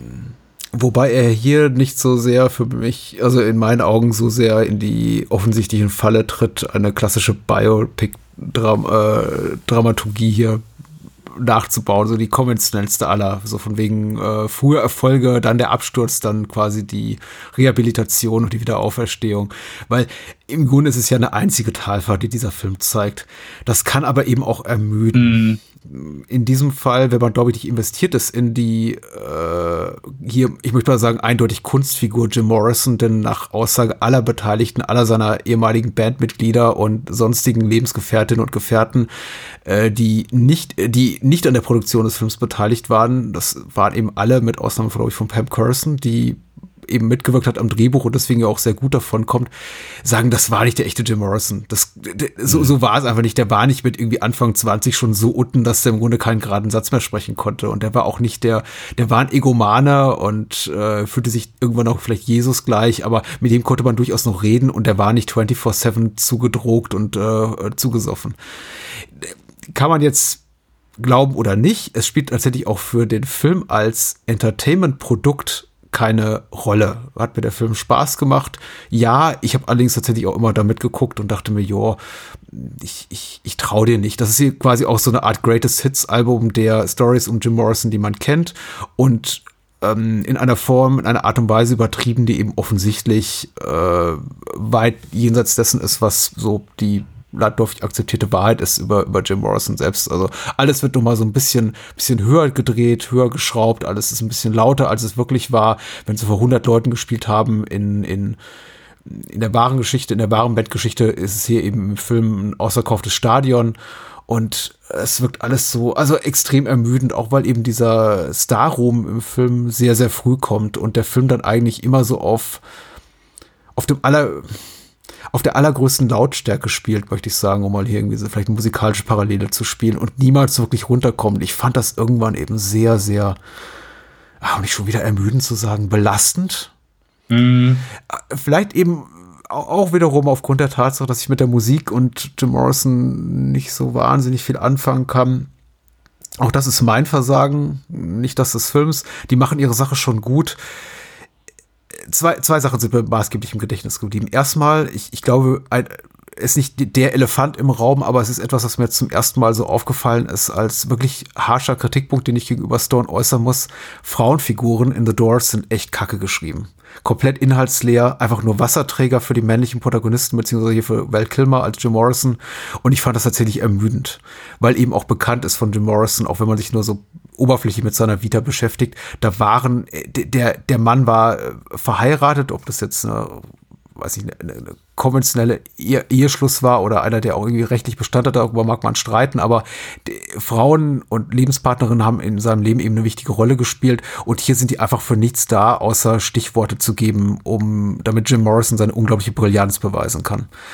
Das fand ich sehr ermüdend und ist tatsächlich auch schwach geschriebene Frauenrollen, etwas, was sich leider durch Stones Werk zieht. Darüber können wir vielleicht auch gleich noch bei JFK ich reden. sagen, wird es nicht besser. Äh, vielleicht, vielleicht auch nicht. Aber das andere positive, der positive Aspekt, der mir im Gedächtnis hängen geblieben ist, ist tatsächlich so seine, seine Arbeit, sein Spiel mit bestimmten Filmtechniken, vor allem eben auf der visuellen Ebene, diese quasi dokumentarischen Filmaufnahmen zu Beginn, die eben keine, keine echten sind, aber dieser, mhm. dieser körnigen Schwarz-Weiß-Optik, vielleicht sogar auf 16 Millimeter gedreht, wo eben die Familie hier zu Riders in the Storm da in diesen am, am Horizont aufquellenden, äh, in dieses Un Unwetter da reinfährt und eben diesen, diesen Unfall baut auf der Landstraße später haben wir noch so quasi News-Footage und ähm, Fernsehbilder aus der Ed Sullivan Show sind das, glaube ich, werden emuliert. Also hier merkt man eben, Stone arbeitet zum ersten Mal sehr, sehr experimentell mit äh, unterschiedlichen Filmmaterialien und ähm, äh, visuellen Darstellungen, also auch, auch Möglichkeiten, Geschichten unterschiedlich zu erzählen, durch eben mit eben so einem quasi dokumentarischen Blick und dann einem wieder sehr, sehr, sehr, sehr artifiziellen Blick, in dem eben zum Beispiel Kontraste oder Farben und äh, komplett übersteuert sind und die Welt, in der wir uns bewegen, eine fast schon, ja, eben sehr, sehr einen ho hohen Grad der Künstlichkeit besitzt. Das fand ich hier tatsächlich spannend zu beobachten. Also so, so wenig mir The Doors inhaltlich und erzählerisch gefällt, so spannend fand ich ihn tatsächlich in der Gestaltung. Mhm. Und das war es erstmal. Also viel, viel mehr kommt da wahrscheinlich auch nicht. Gehe ich, geh ich auch mit, aber ich glaube, bei mir hat das so schon das, äh, die Bewunderung dafür äh, schnell nachgelassen. Mhm. Es fühlt sich nicht ganz so, aber äh, gerade am Anfang, wo er, zum, wo er äh, noch im College äh, ist, äh, und die Szene suggeriert ja auch, dass er ja da einfach College hat sein lassen, einfach rausgegangen ist und nie wieder was getan hat, was ja nicht ist, weil er hat einen einen Bachelor oder ich glaube sogar einen Master mhm. äh, von der Uni bekommen. Aber während er da sitzt und da seinen Film präsentiert, äh, einen sehr prätentiösen äh, Arthouse-Kunstfilm und äh, quasi von, von allen irgendwie da beleidigt wird, beziehungsweise gesagt wird, ey, hier, das ist einfach nur der größte Scheiß, hier, mhm. das kann nicht sein. Äh, warum präsentierst du uns das? Äh, stellenweise habe ich mich auch so hier. Äh, hat, hat nicht Oliver Stone wieder so ein Cameo als. Ja, das ist kein Cameo, ne? Ja, genau eine kleine Rolle als äh, Professor. Ja, ja, ja. Mit, äh, mit einem Bart, der absolut zum Schreien ist. Also wirklich, er sieht aus wie Fu Manchu. Also, äh, ja, genau. Der Oliver Stone, der dann fragt, hey, ja und, äh, was, was sagt ihr dazu? Ja, mutiges Zeug, mutiges Zeug. Ja, nee. Ja, ja, ja. Nein, nein, nein. Nee, äh, deswegen, also ich äh, ich finde es immer so lustig, wie so klassisches, also so, wenn, wenn, wenn äh, das Studium oder überhaupt jede Form akademischer Weiterbildung in Filmen negativ dargestellt wird, da wird es immer so als massiv anti-intellektuell und kunstfeindlich dargestellt, was ich immer sehr amüsant finde. So von wegen Kunststudentinnen und Studenten sitzen in der Vorlesung und der Professor sagt, was das alles hier für ein prätentiöser Dreck ist und man solle doch bitte keine echte Kunst machen, sondern am besten einfach nur die alten Meister nachzeichnen oder so. Oder das mhm. nachdrehen, was es eh schon gibt. Ich finde das immer sehr amüsant und ist natürlich wahrscheinlich wie, wie vieles in diesem Film meilenweit von der historischen Wahrheit entfernt. Ja, äh, geht da mehr darum, hey, hier, äh, Jim Morrison ist halt einfach der, der sich gegen äh, die konventionellen Wege auflehnt mhm. und sagt, hier, ich, ich bin eine einzigartige Stimme und äh, das kann nirgendwo gelehrt werden und das, äh, die Menschen können das noch nicht verstehen und mhm. äh, ja, fällt mir halt echt super schwer. So. so, so die Anfänge, da bin ich auch noch so bei dem Film, wenn sie so ihren ersten Auftritt haben und ja, Jim Morrison äh, sich wohl, das ist wohl auch so gewesen, dass er sich am Anfang gar nicht so dem Publikum zuwenden konnte, weil er so ja, eine Mischung aus schüchtern und in sich gekehrt. Und das ist ja, ist er ja auch so am Anfang. Also er, er beginnt ja wirklich als sehr schüchterner Typ Mensch und äh, das ist ja so interessant zu sehen, dass wie er dann einfach so an, ich sag mal, Selbstbewusstsein äh, zunimmt, äh, zumindest der Charakter des Films und dann ja, das irgendwann in äh, ein gewaltiges Stück Eigenliebe umschlägt. Mhm. Und ja, er sich so einfach gegen die, die, die Hälfte der, der Menschen halt einfach so gegen sich aufbringt. Und das ist halt irgendwann wirklich frustrierend zu sehen und, und geht mir dann auch irgendwann so ein bisschen, um ehrlich zu sein, auf den Keks. Und ich habe, das ist so eine Sache, die ich dem Film vielleicht ankreide, weil ein gewisses, eine gewisse Begabung muss man diesen Menschen äh, auch zusagen. Und ja. außer wenn ich die Musik höre, wo ich sage, hey, ja, wirklich äh, guter Song, aber hat er so ein bisschen verpasst, mir den Mensch Jim Morrison zu zeigen, oder zumindest die Kunstfertigkeit dieses Menschen zu zeigen, die ich äh, vielleicht sage, oh ja, okay, ja, ja, ja, beeindruckend. Ähm, weil hm? das, das, was du eben gemeint hattest, hey, da wurde so ein bisschen den Menschen äh, Ron Kovic äh, vermisst hast, oder zumindest nicht viel drüber, das habe ich halt hier noch extremer bei Jim Morrison. Also ich habe hier keine Sekunde, wo ich sage, oh, was für ein beeindruckender Mann und was, was er hier geschafft hat. So, also das das fehlt hier für mich komplett. Ich, ich fühle dich da komplett. Also das ist tatsächlich, ich finde es unglaublich schwierig, weil einerseits, okay, willst du nicht sowas klassisch hagiografisches haben? Ein mhm. Film, der quasi nur am Altar von Jim Morrison betet und sagt, oh Gott, was für ein, ein, ein, ein Genie, ein Genie. Mhm. Alle, alle sollen ja. sich bitte ihm unterwerfen. Er hat die größten Musikstücke seiner Generation geschrieben. Er ist der allergrößte. Er ist irgendwie größer als Lennon und Dylan und was weiß ich wer. Und ach, meine Güte, alle himmeln ihn an. Der mhm. Film macht aber dann das ich weiß nicht, macht das genaue Gegenteil, erwartet aber, glaube ich, schon, dass wir ihn als Künstler anhimmeln, zeigt uns aber nur Jim Morrison von der allerschlechtesten Seite. Also auch teilweise in Szenarien, die ihn unglaublich schlecht dastehen lassen. Und es gibt eben so zweite Momente, da erholt sich der Film und die Figur, die Kunstfigur Jim Morrison in diesem Film nicht mehr für mich. Das sind so nach dieser Blutmesse mit der Journalistin, auch ja eine historische, echte Figur, also Patricia Kennelly, die, äh, mit der er dann eben auch die Ehe geschlossen hat, wobei, wie, wie ob das jetzt rechts, rechtzeitig verbindlich ist, darüber wird bis heute gestritten. Ich glaube, äh, von seinem Vermögen geerbt hat sie nichts.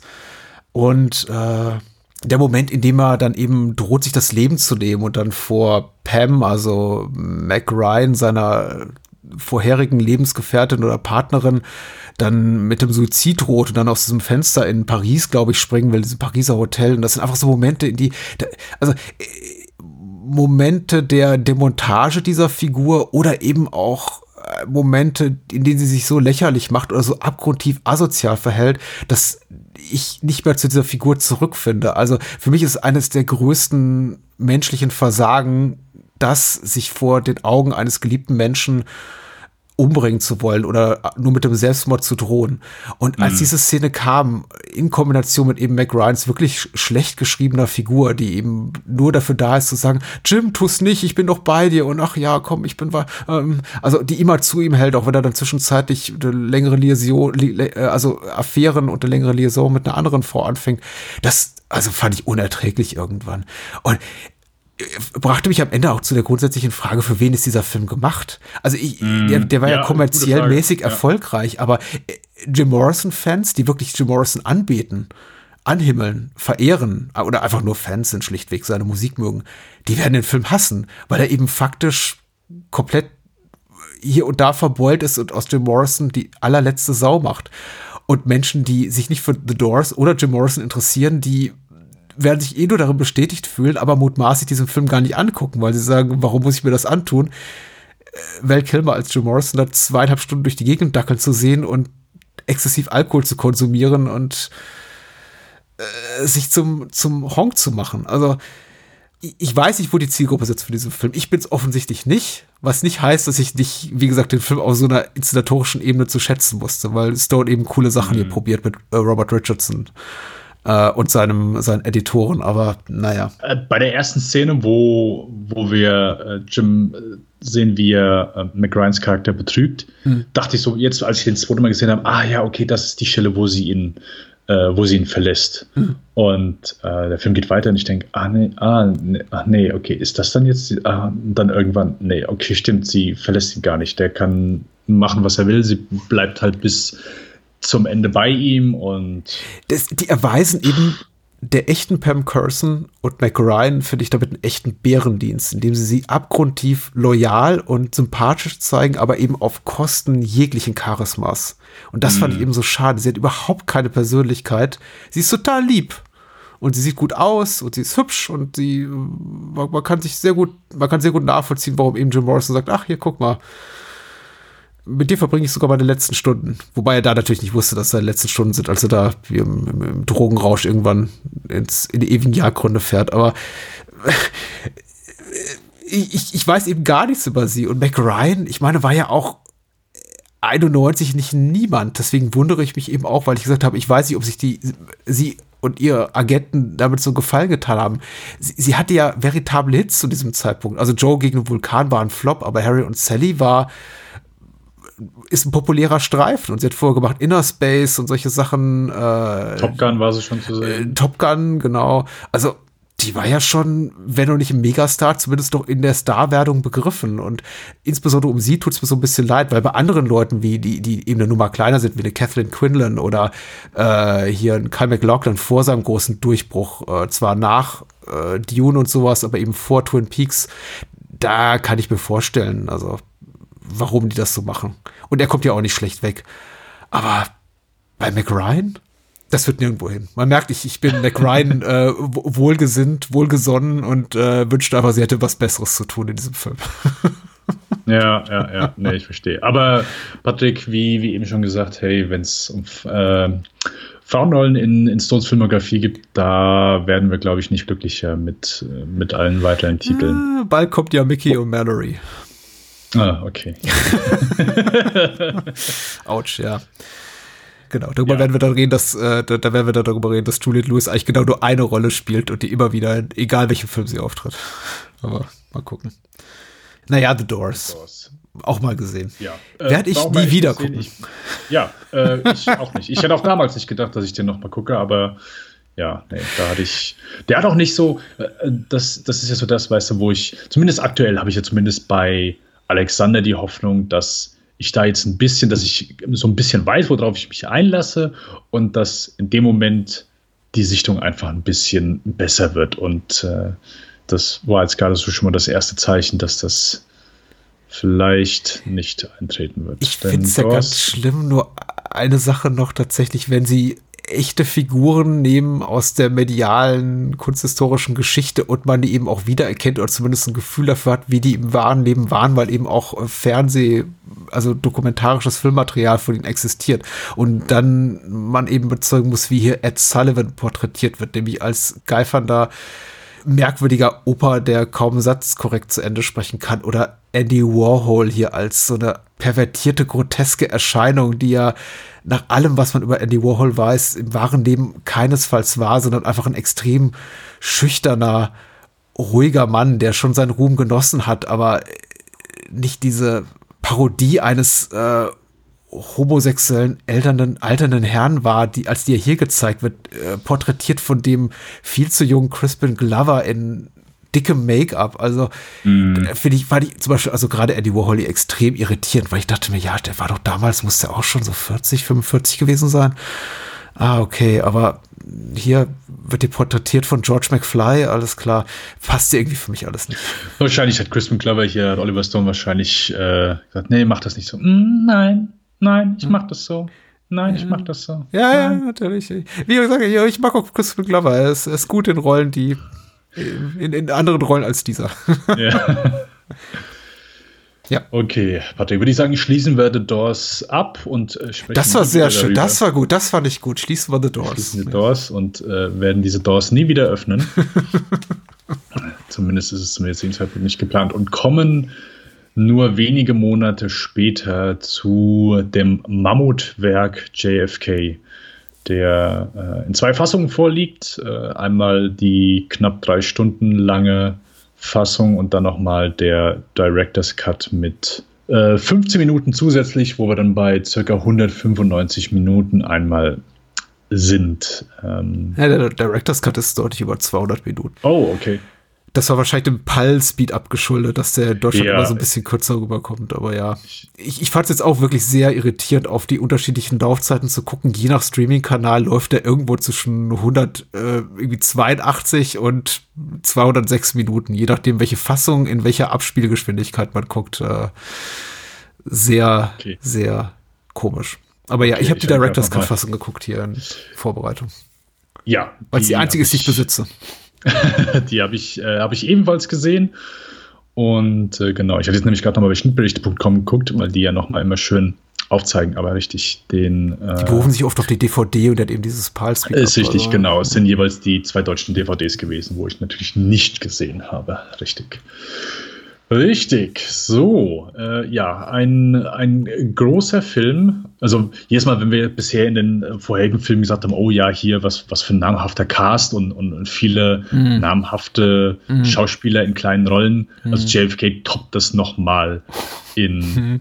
in sehr großem Maße. Also hier hat man wirklich namhafte Schauspieler, die für zehn Sekunden Auftritt. Also es fällt unheimlich schwer, die alle zu nennen, aber äh, wir haben im Cast, ich versuche es nur einmal so die namhaften zu nennen, die auch wirklich etwas äh, prominentere äh, Auftritte haben. Da hätten wir natürlich in der Hauptrolle einmal Kevin Costner, der zu dem Zeitpunkt äh, einer der größten Stars war, den äh, die 90er und äh, Ende der 80er je hatten. dann haben wir natürlich noch Tommy Lee Jones, wir haben Gary Oldman in einem seiner ersten Rollen, ähm, Michael Rooker, äh, Laurie Metcalf, äh, Sissy Spacek, äh, Joe Pesci und ja, ich glaube, äh, Don Sutherland eher, weil es einfach ein 60-Minuten-Monolog ist, den er hier hält. Da äh, darf man den auch gerne noch einmal erwähnen. Das sind zumindest so die, wo ich sage, ja, die darf man erwähnen, weil sie haben dann doch durchaus mehr als nur diese eine Szene und den, vielleicht den Kurzauftritt, den, äh, den andere namhafte Darsteller hier noch haben. Stone natürlich auch hier wieder mit am Drehbuch zusammen mit äh, Zachary Sklar, sagt mir auch gar nichts, hat nur noch einen irgendeinen anderen Film, The Feast of the Goat äh, 2006, also 15 mhm. Jahre später gemacht, äh, sagt mir auch an der Stelle leider gar nichts. Ähm, Robert Richardson aber wieder erneut hinter der Kamera und wie von Patrick auch schon erwähnt, äh, sonst hätte ich ihn wahrscheinlich wieder übersehen, äh, John Williams, der mhm. hier einmal den Score liefert. Der gar nicht so weit weg ist von dem, was er für Geboren am 4. Juli gemacht hat, was allerdings ja auch zum Thema passt und äh, überhaupt nicht mhm. schlimm ist in diesem Fall. Der Score ist hier wie da sehr gut und eingängig. Ja. Patrick, du hast in der letzten Folge, ich weiß gar nicht mehr, hast du es überhaupt in der Sendung gesagt oder hast du es zu mir nachher gesagt, dass du JFK im Kino gesehen hast? Nein, ich glaube, wir haben es aufgenommen tatsächlich, ja. Hm, okay. ja. Ja, äh, wow, das ist natürlich äh, eine. äh, in, welchem, sag doch noch mal, in welchem äh, zarten Alter du JFK ins Kino gesehen ja, hast. Ja, da muss ich ja da 13 gewesen sein. Pi mal Daumen. Hm. Der lief Anfang 92 in deutschsprachigen Kinos und ich wollte unbedingt rein. Ich weiß allerdings auch nicht mal warum. Vielleicht war es so eine Art für, von mir irgendwie. Prestigefilm. Ja, genau, mir, mir herbeigesehetes irgendwie Abzeichen filmischer Bildung. Ich weiß es nicht. Ich war vielleicht auch einfach froh, endlich in einem Alter zu sein. Äh, 92, habe Filme ab 12 äh, und mit ein bisschen Augen zugedrückt und äh, gut gefälschten Schülerausweisfilme ab 16 sehen zu können. Und ich war tatsächlich das erste Mal alleine im Kino, habe da auch für mich so die Erfahrung gemacht, es ist ganz cool, alleine ins Kino zu gehen. Mhm. Und ähm, bin eben nach, es war ein ganz normaler Nachmittag an einem Werktag nach der Schule Schule einfach ins Kino gegangen und habe den Nachmittag dort verbracht und JFK geguckt. Damals noch mit einer Unterbrechung, weil es eben ein langer Film war. Ich glaube, mittlerweile sind wir so gestellt durch 160, 180-minütige Marvel-Filme, dass es sowas wie einfach eine, eine, eine Intermission, also eine Pause un undenkbar ist, aber die gab es eben damals noch. Und äh, in dem Setting habe ich mir in meiner damals unterfränkischen Heimat in Würzburg, also bei Würzburg gewohnt, aber in Würzburg war das Kino, JFK angeguckt und ich habe nichts verstanden. Ich habe natürlich nichts verstanden von diesem Film, aber ich fand ihn unglaublich beeindruckend, weil die Schauwerte, die der Film mir bot und eben diesen tollen Cast, den du gerade schon erwähnt hast, das war mir schon bewusst, dass es ganz große Kunst ist, beziehungsweise einfach jemand mit Geld links und rechts um sich wirft. Also äh, ich, ich, ich liebte natürlich auch damals schon hier Walter Matthau und, und Jack Lemmon aus ihren alten äh, gemeinsamen Komödien und andere Leute wiederum hatte ich schon anderswo gesehen und fand die einfach mega, wie hier Laurie Metcalf, äh, die ich aus Roseanne kannte, eine Serie, die ich damals auch gerne geguckt habe. Äh, Kevin Costner hast ja schon gesagt, mag man gar nicht unterschätzen, was für ein Megastar der einfach war nach sowas wie Field of Dreams und Annie und ihre Männer. Äh, Robin Hood kam, glaube ich, auch kurz zuvor raus. Äh, der mit dem Wolf tanzt, das war einfach so, der hatte einen Run in den späten 80ern, frühen 90ern. Das war unglaublich. Also, äh, das war, ja, also Tom Cruise war ein Scheiß dagegen für mich, zumindest ja. in meiner Wahrnehmung, zumindest 1992.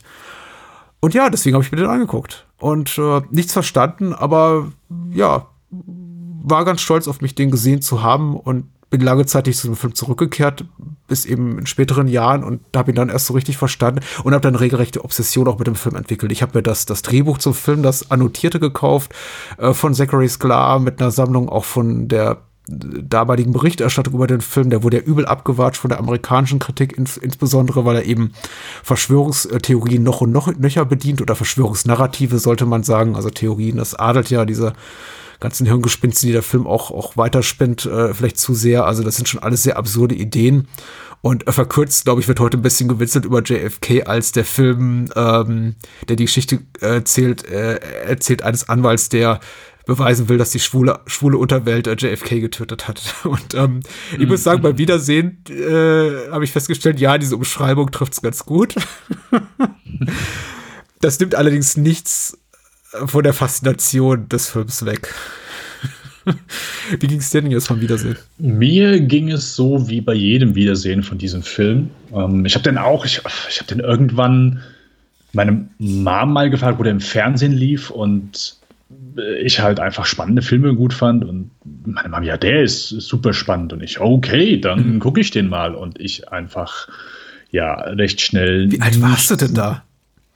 Es war Ende der 90er, okay. 15, 16 vielleicht. Oh ja, okay, da hat deine Mutti aber hohe Erwartungen an dich, weil so im, klassischen Sinne spannend ist der ja nicht, ne? Ja, das ist richtig. Nee, ich konnte auch nichts damit anfangen. Sie hat gedacht, ja, hier, der, der guckt sonst diese ganzen Actionfilme, da äh, kann er vielleicht damit mal ein bisschen mehr anfangen. Ich versuche den mal daran zu führen. Nein, aber ich konnte damit nicht viel anfangen. Ich habe den auch mit Sicherheit damals, wenn mich meine Erinnerung nicht täuscht, noch nicht mal fertig gesehen äh, und dann irgendwann gesagt, okay, gut, es äh, wird jetzt, wird jetzt was anderes geben. Ähm, aber mit der Zeit habe ich den irgendwann dann nochmal gesehen und fand den sehr, sehr gut und auch sehr gut guckbar. Und äh, mittlerweile bin ich dabei, dass das zum jetzigen Zeitpunkt, würde ich sagen, Stones bester Film ist. Mhm. Äh, ist wahrscheinlich auch von vielen der Meinung, und zumindest habe ich so das Gefühl. Aber ich finde den super. Ich finde den wahnsinnig gut guckbar. Ähm, der, wir hatten, ich glaube, in der letzten Folge schon mal so ein bisschen über Show Don't Talk gesprochen. Natürlich macht der Film un sehr guter deutscher Satz, der Film macht unglaublich viel Talk, mhm. ähm, denn eine Menge Information, der Großteil der Information wird hier via Dialog ja. kommuniziert. Wir, wir sehen natürlich, wir sehen die, äh, den, äh, ich glaube, es ist sogar der echteste Bruder-Film, der zwischendurch einmal kurz ja. äh, gezeigt wird, aber ansonsten haben wir natürlich auch Umschnitte beziehungsweise haben Rückblenden. Der äh, auch zum damaligen Zeitpunkt, Entschuldigung, dass ich dich unterbreche, zum Erscheinen ja. des Films mhm. auch gar nicht so leicht verfügbar war. Also den mhm. auf einer großen Leinwand zu sehen, das hat schon Eindruck hinterlassen. Heute guckt man drauf und sagt sich, ja gut, ich kann den auch bei YouTube suchen, aber den 92 auf einer großen Leinwand im Kino zu sehen, na holla. Ja, das, äh, das war schon was Beeindruckendes. Und äh, gerade dann auch für, für viele Leute wahrscheinlich dann einfach so ein wirklicher Oho, äh. Gerade so, ich sag mal, diese geballte Information äh, innerhalb die dieser Film einfach bietet, die quasi auf den Zuschauer darauf einprasselt, äh, einmal zu verarbeiten, ist eine Sache, aber so wirklich in so einen, mittlerweile gehe ich wirklich so unterhaltsamen Film zu packen, ist wirklich beeindruckend. Auch wirklich eine, eine ganz große Leistung von Stone. Äh, klar, man muss natürlich jetzt auch sagen, so ist, äh, viele Dinge wurden äh, innerhalb des Films äh, revidiert. Das äh, darf das natürlich. Äh, mein, mein Kenntnisstand ist da wirklich, ich sag mal, äh, rudimentär at best, aber die gewisse Theorien oder zumindest gewisse, ich sag mal, Szenarien, die Stone hier bietet, sind dann eben nachweislich so nicht passiert. Aber da sage ich ja auch, hey, hier gehe ich einfach mit, dass das ein sehr unterhaltsames Stück äh, Politthriller ist. Mhm, ähm, mhm. wirklich unglaublich gut gemacht, sehr schön in Kontext gesetzt und einfach wie, ja, wie hier äh, Informationen verarbeitet werden, wie gewisse Sequenzen aufgebaut sind, also von der Montage, vom Zusammenschnitt von allem so großartig zusammengesetzt, äh, habe ich selten mhm. wirklich einen Film gesehen. Ich finde den wirklich, mittlerweile ist das für mich so ein perfekter Film. Ich gucke den immer wieder gerne, was irgendwie ein bisschen, ja, komisch erscheint, weil es einfach ein unglaublich langer Film ist, mhm. gerade dann natürlich im Director's Cut äh, an, die, an die fast vier Stunden geht. Und das einfach natürlich jetzt nicht ein Ding ist, was du mal abends gut weggucken kannst, sondern auch diesmal, ich habe den in äh, zwei beziehungsweise letztens 20 Minuten dann nochmal separat, also in drei Instanzen gesehen ist nicht unbedingt jeder, jeder Film kann das gut. Und mhm. ja, äh, wo wir, finde ich halt einfach amüsant, weißt wir haben die letzten zwei Filme darüber gesprochen, ja, okay, äh, bisschen wiederholt sich dann irgendwann oder ja, nicht, nicht ganz so Sie haben Länge, sagt man ja so schön. Äh, äh genau. Quasi diplomatisch, ja.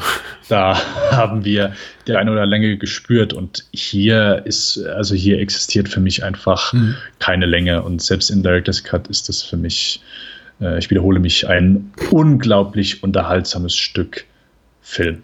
Immer ist wieder. Es absolut, ja. Ich war jetzt auch überrascht davon, wie schnell er an einem, an mir jetzt vorüberzog. Wieder mal, weil ich habe ihn jetzt äh, sicher, mit Sicherheit zum 10., 11., 12. Mal gesehen. Ich hole ihn mhm. relativ regelmäßig raus, weil er eben so, so dicht ist informationstechnisch und obgleich ich mittlerweile eben davor sitze und mir zunehmend häufig ein zurechtgrinse äh, und denke, ja, genau, ihr könnt es ja doch so laut und mit äh, Falt in der Stirn und äh, weit aufgerissenem Mund und erhobenem Finger rausschreien, aber das macht nichts davon wahr, was ihr mir gerade erzählt.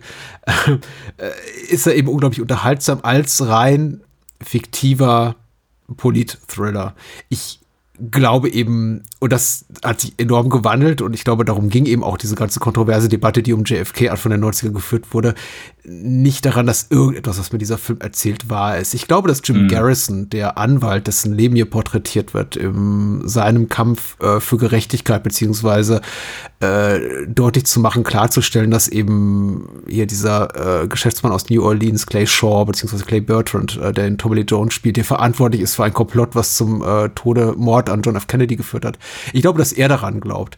Und ich glaube auch, dass Leute wie Jim Mars, der hier ähm, das zweite Buch, auf dem JFK fußt, äh, der das geschrieben hat, auch daran glaubt. Jetzt trägt es natürlich nichts zur Glaubwürdigkeit des Films bei, wenn eben, wie gesagt, ein, ein Mann hier als, äh, wie Jim Mars hier als äh, in, indirekt beteiligt äh, an, an, der Geschichte von JFK, die JFK erzählt, äh, genannt wird, weil der ist ja mittlerweile der allergrößte Honk, der nur über UFOs redet und sich politisch ganz weit am rechten Ufer befindet und äh, alles diskreditiert, was die Wissenschaft mittlerweile längst bewiesen hat. Aber gut, ähm, damit hat JFK so retrospektiv natürlich ein bisschen zu kämpfen.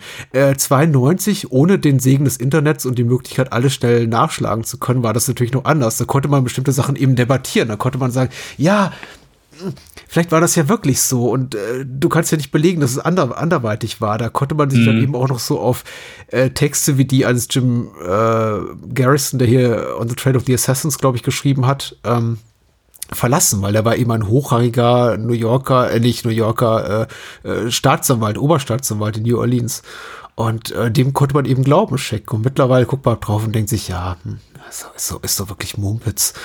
Und ja, das ist er auch. Aber faszinierend erzählt. Du hast all das, glaube ich, schon genannt, was ich auch an dem Film liebe. Er ist äh, technisch großartig, er ist immer interessant. Dieses, diese Verbindung von dokumentarischem Filmmaterial in Verbindung mit Spielszenen und das eben zwischenzuschneiden zwischen ein noch und nöcher an expositorischen Dialogszenen, in denen eben Menschen zusammenkommen, in Kneipen, in Restaurants, in Anwaltskanzleien, in Gerichtssälen und einfach sich gegenseitig Informationen zu werfen. Das ist wirklich ganz große Kunst auch wiederum trug eben zum Vorwurf bei an, an Stone und seiner äh, Co-Autoren, das alles hier mit, mit falschen Karten zu spielen. Also wenn gleich schon in Minute zwei äh, zwischen die äh, dokumentarischen Filmaufnahmen äh, geschnitten wird, wie eine Frau aus dem Auto geschmissen wird an einer einsamen Landstraße, wo man sich denkt, hey, warte mal, die Filmkörnung ist so ein bisschen anders, aber ist das wirklich passiert? Ja, vielleicht doch, wenn es mir die Filmemacher sagen. also, das ist so ein Aspekt, da ist eben der Segen der, ähm, der Zeit, die seitdem vergangen ist, ganz, ganz, ganz groß, weil man kann mittlerweile drauf gucken und sagen, ja, ist so alles Quatsch. Und das wissen wir eben mittlerweile. Ich glaube, Stone wäre, ich bin sehr gespannt auf seinen JFK Revisit, Revisited, über den wir auch sprechen, wie Stone mhm. mittlerweile selber darüber denkt. Und das, das macht so leicht, den Film einfach zu genießen und zu sagen, ach, guck mal, da ist Matthew, da ist Donald Sutherland, da ist äh, Joe Pesci und, und Kevin Bacon und Michael Rooker und was für tolle Leute in diesem Film sind. Auch die, die gerade so auf äh, komödiantische Rollen abonniert sind, finde ich hier besonders toll. Lemon und Mather habe ich genannt, aber auch John Candy ist hier kurz zu sehen und Wayne Knight, also Newman aus Seinfeld und eben Laurie Metcalf als Assistentin, Susie Cox, also von Assistentin des äh, DAs, äh, Jim Garrison. Äh, ganz fantastisch. Das macht unglaublich Spaß, den allen zuzugucken, auch wenn das, was sie hier investigativ betreiben, ja, nirgendwo hinführt. Und das ist vielleicht auch gut so. Also ich fände es viel schlimmer, wenn diese äh, wahre, wenn die, wenn die echte, historisch verbürgte Investigation und der darauf folgende Prozess zu der Erkenntnis geführt hätten, ja, das war alles eine große Verschwörung und da gibt es irgendwie drei Strippenzieher, die sitzen im, im, im, im, Untergrund von New Orleans und das sind alles so degenerierte homosexuelle Männer. Äh, hätte ich ganz furchtbar gefunden. Insofern mm. können wir der Geschichte dankbar sein, dass Jim Gar Garrison mittlerweile schon vor seinem Ableben vielen als ziemlich verkopfter, verkopfter und irrgeleiteter Spinner galt. So, ich hör's auf. Ich wollte ewig monologisieren, aber der Film, man merkt schon. Also, hey, ich empfehle allen dieses wunderbare Buch, uh, The Book of the Film von Zachary Sklar und, und Oliver Stone. Das ist ein Mammutwälzer von 400, 500 Seiten, wo eben auch all die Kritik uh, nochmal gesammelt ist, die zu dem Film geschrieben wurde von Filmjournalistinnen, Journalisten und äh, Stone und Sklar und verschiedene Historiker das alles nochmal evaluieren und sagen, ja, mhm. schön, dass ihr uns dafür in die Kritik nehmt, aber Punkt 1, Punkt 2, Punkt 3. Und äh, ein, ein unglaublich spannendes Dokument, finde ich auch, was im Zuge eben der, der, der Filmveröffentlichung erschienen ist. Ich glaube, ein, zwei Jahre später. Und ich habe das immer noch im Regal und hol's ab und zu raus, weil das so, es ist historischer Mumpitz, aber unglaublich spannend auch zu lesen, genau wie der Film guckenswert ist. Ja, und ich glaube, das geht wahrscheinlich vielen so, so selbst wenn du halt weißt, okay, dass das alles äh, Blödsinn ist, aber für mich einfach auch ein sehr gutes Beispiel, so wie, ich sag mal, schnell egal es sein kann, wenn du es einfach unterhaltsam präsentierst. Und ich sag mal so, das macht der Film ja schon. Also es wird ja schon äh, versucht, okay, diese Information haben wir. Es gibt also es gibt zwei Szenen, wo Laurie Metcalf, wo, wo sie einmal im Restaurant sitzen mhm. und dann nochmal, wo sie später im äh, Büro sitzen, wo sie einfach sagt, hey, das hier habe ich an Informationen rausgefunden oder das hier ist die Timeline äh, davon. Hier, das ist die Timeline von Oswald, wo er äh, aus den USA ausgewandert ist, äh, nach Russland ist, mhm. dort auch eine Frau kennengelernt hat und dann nachher mit der Frau wieder zurückgekommen ist. Also diese geballte Ladung an Informationen, die einem dann da auch natürlich verkauft wird, aber trotzdem unterhaltsam verpackt wird. Wir haben kurze Zwischenschnitte, die ähm, Gary Oldman dann als Oswald einmal zeigen. Äh, später dann unter anderem, wenn quasi der Fake Oswald äh, in mhm. dem Moment gespielt von, äh, von Frank Whaley dann gespielt wird und einfach diese Zwischenschnitte, das einfach sehr gut einordnen, dass man genau versteht in dem Moment, was gerade gesagt wird und nicht nur einfach diese, ich sag mal, Masseninformationen auf einen einpassen, sondern dass man immer sehr schön, ich sag mal, die Umschnitte hatte, kurze, es ist nicht irgendwie so eine Rückblendesequenz, okay, jetzt fängt die Rückblende an, die geht so lange und dann hört sie einmal auf. Nein, wir haben immer wieder diese Zwischenschnitte und ich glaube, das funktioniert hier unglaublich gut, dass wir immer wieder in diese Rückblenden kurz eintauchen oder zumindest einfach den, ich sag mal, visuellen Kontext zu dem, ja, was ja, gerade ja. gesagt wird, äh, ge gezeigt bekommen, aber nicht irgendwie so diese, so eine klare Szenenabfolge, sondern äh, das, das, das ist, glaube ich, einfach sehr sehr gut gemacht und hält einem dadurch auch wesentlich Total, ja. ja äh, eher so auf, ich sag mal, an der langen Leine, als äh, wenn du da quasi ja, ich sag mal, äh, klassisches, klassische Szenen hast, so, oh, jetzt kommt Klar, hier. zwei Leute sitzen sich gegenüber irgendwie und es gibt über die Schulter Einstellungen, wie sie miteinander reden und sich gegenseitig Blätter zuschieben, Dokumente oder so. Genau, und, und der Film macht das halt immer wieder. Er macht das auch in dem Moment, wo äh, Garrison mit ähm, ich, äh, seinem anderen äh, hier äh, Kollegen, den er, den er nachher, ja, genau, ja. Ähm, wo sie in dem Ach, in diesem Bücherlager stehen, ja, ja. Ja, genau, im Bücherlager, genau. Und, und wo sie dann eben versuchen, okay, gut, hier, das, hier, hier, von hier aus hat er geschossen und wo sie es einfach so nach und nach durchgehen. So. Und natürlich du eben auch wieder Umschnitte hast auf den Sabuda-Film, dann gibt es zwischendurch äh, Spielfilmszenen, die, die, ich sag mal, all das so in, in Kontext setzen, sodass du, ich sag mal, selbst wenn, auch wenn einfach viel Information, so der Großteil wirklich verbal dem Zuschauer gegenübergebracht wird, du immer einen visuellen Kontext dafür hast. Ja, ich glaube, ja. dass e extrem hilfreich ist, aber das Gezeigte auch sehr ja, äh, unterhaltsam verpackt Es ist und ich glaube, dass ja und maximal manipulativ und suggestiv, Ja, weil ja, natürlich ja, das alles. Aussagen sind, die oft auf höheren Sagen fußen und ich glaube, ich habe da was gesehen und der Film natürlich Mhm. alles audiovisuell untermalt, was diese Menschen sagen. Die sagen, da lief irgendwie so ein komischer Typ auf diesem Parkplatz rum, da ein Kilometer oder eine Meile entfernt vom Kennedy-Attentat, Schnitt des Films zu irgendeinem Typen, der da verdächtigerweise auf dem Autoparkplatz rumläuft und man denkt sich so, ja okay, dann wird das, dann wird das wohl schon so gewesen sein. Und ich glaube, äh, es hilft dann auch natürlich nochmal, dass es hier, ja, äh, bis heute in Anführungszeichen ungeklärt ist. Und äh, klar, die, die offizielle Version ist ja, ist Oswald gewesen, aber es ist halt immer noch so, hm, okay, das ist halt einfach so, in dem Moment, wo so ein mächtiger Mann umgebracht wird, ist es natürlich so ein bisschen, also der Film hat, bringt auch so einfach ein bisschen was Unheimliches mit. So, hey, was hier, wenn hier wirklich eine Verschwörung gewesen ist? Was, wenn hier einfach eine, eine Menge Leute gewesen Wie, wie kann es dazu kommen, dass äh, plötzlich der mächtigste Mann der Welt in Anführungszeichen umgebracht wird in der Öffentlichkeit. So was, wie unheimlich ist das, dass hier wirklich Leute äh, der Meinung gewesen sind, hey, das hier ist in dem Moment das Beste, was man tun kann. Und einfach, keine Ahnung, der Gedanke ist einfach sehr unheimlich, dass du jedes Mal, wenn irgendwo ein Verbrechen begangen wird, ähm, sei es wo eine populäre Figur ums Leben kommt und in dem Moment natürlich ein Staatsoberhaupt eines sehr großen Landes umgebracht wird oder äh, dass du eben ja, keine Ahnung, als Beispiel Zodiac zum Beispiel, auch ein Film, der äh, ausgeht und du, ich sag mal, den Ausgang nicht weißt. Und das finde ich, das bringt immer so ein bisschen so eine, ja, so eine grundunheimliche Stimmung mit sich, dass ein sehr großer, bekannter Mord oder Morde unaufgeklärt bleiben oder zumindest äh, ja, für die Öffentlichkeit ähm, einfach unbekannt ist, hey, was, was steckt da so dahinter? Dass man die Details vielleicht nie weiß und dass, dass einfach gewisse Sachen nicht, nicht aufgeklärt sind. Und das, das, was Zodiac natürlich sehr gut macht, so dieses Bedürfnis, wissen zu wollen. Und ich glaube, das schürt JFK in dem Moment genauso. Hey, hier, ich will hier einfach wissen, in dem Moment, wer hat das getan? Warum hat das diese Person getan? Wer, wer war diese Person? Waren das mehrere Personen?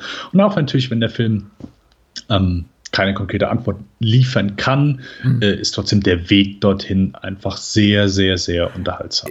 Ja, definitiv. Und ich glaube, solange man sich damit arrangiert, dass äh, fast alles, was wir nach den ersten 20 Minuten sehen, nämlich dem Attentat auf Kennedy, die Festnahme von Lee Harvey Oswald und dann seinen Tod unter der Hand hier von Jack Ruby, dass alles, was darauf folgt, wahrscheinlich Quatsch ist, ist der Film eben auch unglaublich gut genießbar. Und mittlerweile hat sich da eben auch, glaube ich, jegliche äh, Form der, des Eklats, des Medialen auch gelegt und man guckt zurück auf Stones Filme als einfach äh, faszinierendes Stück äh, epochales Suggestivkino.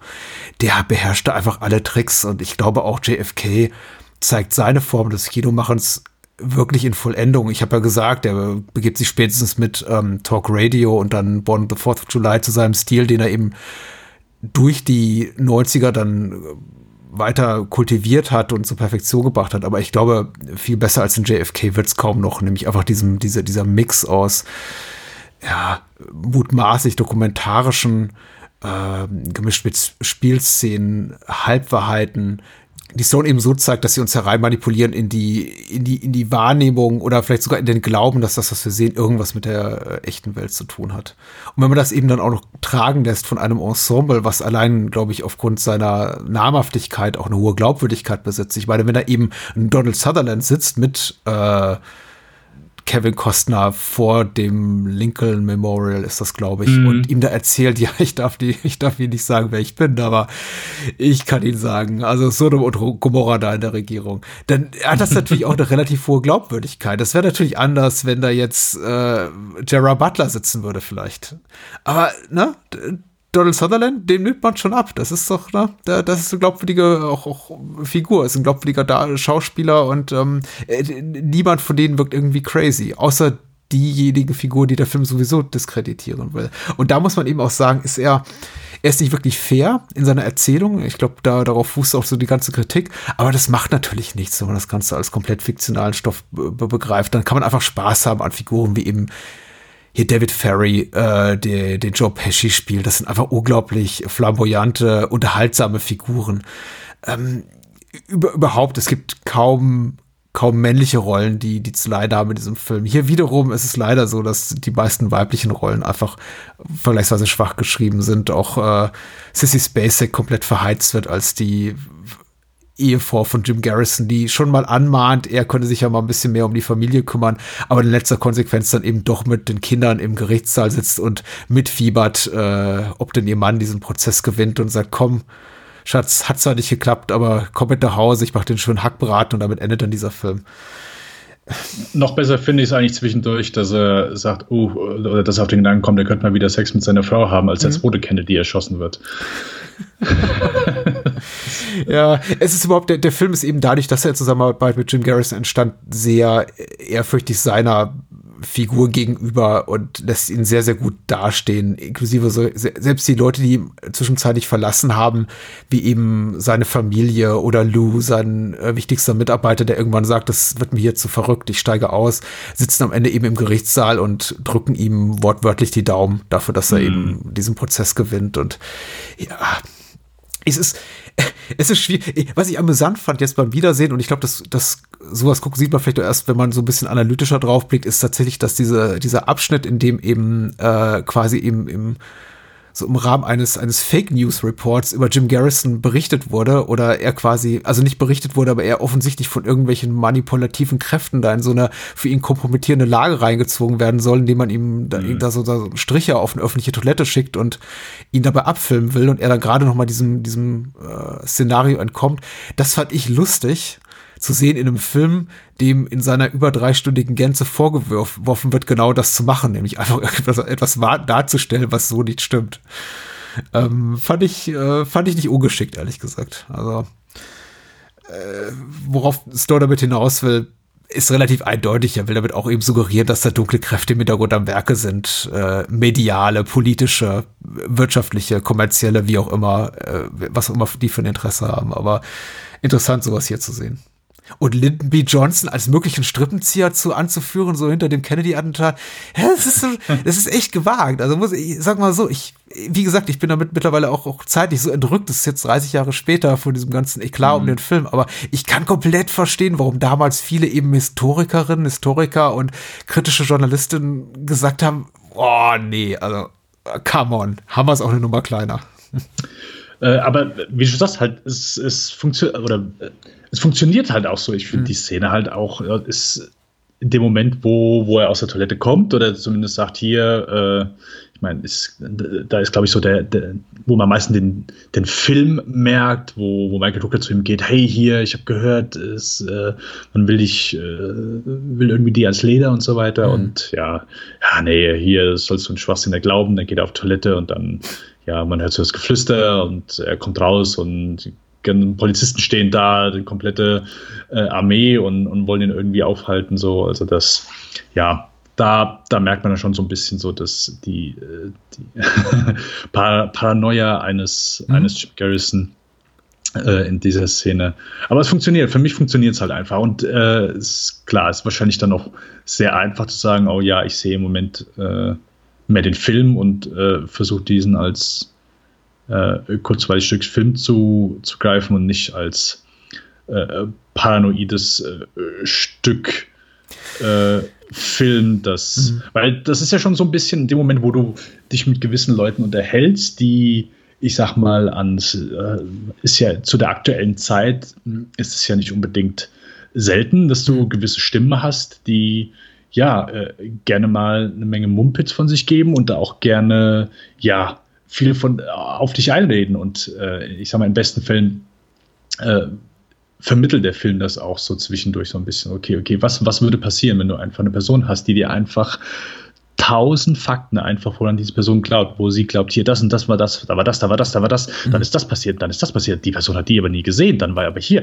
der ist aber hier rübergelaufen, so, aber die Person hat auch niemand gesehen, so, dann ist die Person hat die aber gefragt und sie hat hier, was ist hier los? Sie hat hier meinen Ausweis gezeigt, hm, okay, äh, weißt du, so, so dieses Gefühl mit so einer Person äh, zu sprechen, die einfach in dem Moment an eine Menge Sachen glaubt, so die ja äh, paranoid ist, äh, ja, die einfach sehr viel ähm, Gedanken, die in sehr viele Richtungen gehen, gleichzeitig. Das vermittelt der Film ebenfalls sehr gut. So einfach, okay, ja. äh, das ist jetzt nicht einfach nur diese eine Variante, sondern der Film mixt ja auch so ein bisschen. So, er, er, nimmt ja sich überall ein bisschen was her und versucht so alles, ich sag mal, als Gesamtpaket äh, zu verpacken. Und auch das, finde ich, kommt hier in dem Moment sehr gut rüber, ohne irgendwie, mhm. ich sag mal, äh, äh, wirr erzählt zu sein, auch wenn es vielleicht wirre Gedanken sind. Das ist ja auch das Spannende an diesem Film, dieser Bruch zwischen der reinen nackten Erzählebene und hieran sieht man eben auch, dass ein Film nicht alleine von seinem Plot lebt. Ich kann es nicht mehr hören, wenn Menschen sagen, ja, das ist ja unglaublich spannend, weil die Geschichte ist so spannend. Was interessieren mich die Filmbilder oder die Filmmusik oder die Schauspielerinnen und Schauspieler? Hauptsache die Geschichte ist spannend und der tolle Twist am Ende und so. Dieser Film funktioniert so, nur so gut, weil eben die Inszenierung hundertprozentig auf das Narrativ einzahlt, das würde rein, also das, was wir auf der reinen Textebene, auf der reinen Drehbuchebene haben, das ist da super kompetent erzählt. Aber es mm. würde mhm. überhaupt nicht funktionieren ohne eben Stones inszenatorische manipulative Hand. Also ohne wahrscheinlich ja, tausende ja, ja. Stunden irgendwo in einem Editing-Raum, wo der gesagt hat, und dann schneiden wir genau dieses Bild da rein, weil dann wären es einfach nur Leute, die nacheinander erzählen, was sie glauben, dass passiert ist. Und dann wäre es halt so ein reiner, naja, dann wäre es keine ordentliche.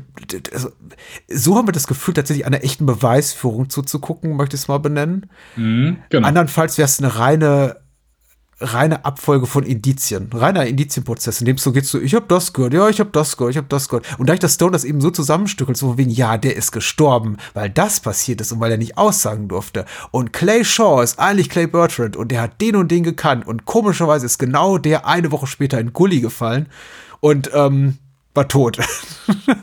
und dann entsprechende Bilder dazu. Und dadurch funktioniert das. Wäre das alles nicht da, wäre das ganz flach inszeniert, so als reines Courtroom-Drama. Es wäre zum einen wahrscheinlich stinkend langweilig ja. und zum anderen auch überhaupt nicht überzeugend, wenn wir da stehen und genauso darauf blicken wie das auf das, was du gerade zitierst, nämlich äh, Leute, denen, die einfach so ein Verschwörungsnarrativ hinterherhängen und sagen so, ja, ja, erst gehört, die und die ist gestorben. Das ist, weil die sich hat letzte Woche impfen lassen. Da, da muss ein Zusammenhang bestehen.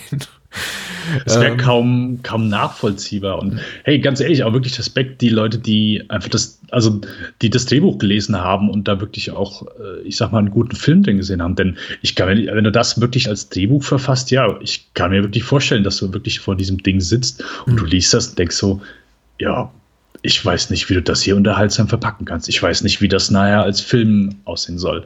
Und ja, wenn du sowas vorgelegt bekommst, ist mit Sicherheit nicht einfach. Und da sehe ich dann auch immer so ein bisschen, ja, ich sag mal, Leute oder Geldgeber, die, die sich sowas angucken, sagen, okay, gut, ich bin echt dafür, dass wir nicht nur Einheitsbrei produzieren, aber ja, das hier wirklich, das hier willst du machen, das geht dann über drei Stunden und das wird dann unterhaltsam sein. Mhm. Ja, da gebe ich dir vollkommen recht, dass du da jemanden brauchst wie, wie Stone, der das in dem Moment wirklich sehr gut verpacken kann. Also und natürlich auch selbst weiß. Ich meine, er hat es ja, mitgeschrieben und, und in dem Moment weiß er dann auch, okay, wie, wie er es einfach verpacken soll. Also ich hänge auch wirklich nicht der guten alten Zeit äh, hier in Gänsefüßchen. Gänsefüßchen auf gute alte Zeit, Gänsefüßchen zu hinterher, so von wegen früher war alles besser, aber tatsächlich, dass sowas im Kino läuft und eben nicht als Netflix-Premiere ist, ist, ist beeindruckend zu sehen. Also nochmal zurückzublicken und zu gucken, oh wow, das konnte echt ein kommerziell tragbarer Film sein. Und tatsächlich, wie du schon beschreibst, da saßen irgendwo bei Warner Leute, die gesagt haben, ja, was hier? 60, 70 Millionen äh, Dollar für so ein äh, epochal langes Verschwörungsszenario über JFK, ja, mach mal. Jetzt ist das natürlich auch ein Thema, was sehr stark in der amerikanischen Psyche verankert ist und einfach ein fundamentales Stück äh, US-Geschichte jüngerer Zeit, ein, ein, ein kollektives Trauma und überhaupt die Mutter aller Verschwörungstheorien, die dahinter steht, hinter diesem Mord. Ähm, man kann sich schon vorstellen, dass sowas finanziell auch was abwirft. Insofern, vielleicht ist das mhm. Risiko auch nicht ganz so groß gewesen, aber die Form, in die es eben Stone bringt, die macht es eben so besonders, weil ich kann mir gut vorstellen, man wäre wahrscheinlich besser damit gefahren, also zumindest was das rein wirtschaftliche betrifft, hätte man gesagt, man macht da so einen schmucken 100 Minuten draus und äh, vielleicht ein bisschen actionreicher, vielleicht kriegt man doch irgendwie so eine Verfolgungsjagd zumindest zu Fuß untergebracht, aber das hier ist ja wirklich ein rein, also das ist ja reines Kopfkino, was einfach nur durch die Inszenierung so auf eine Bauchebene transportiert wird. Vom Zerebralen zum Viszeralen und ach scheiße, komm, ich hör auf.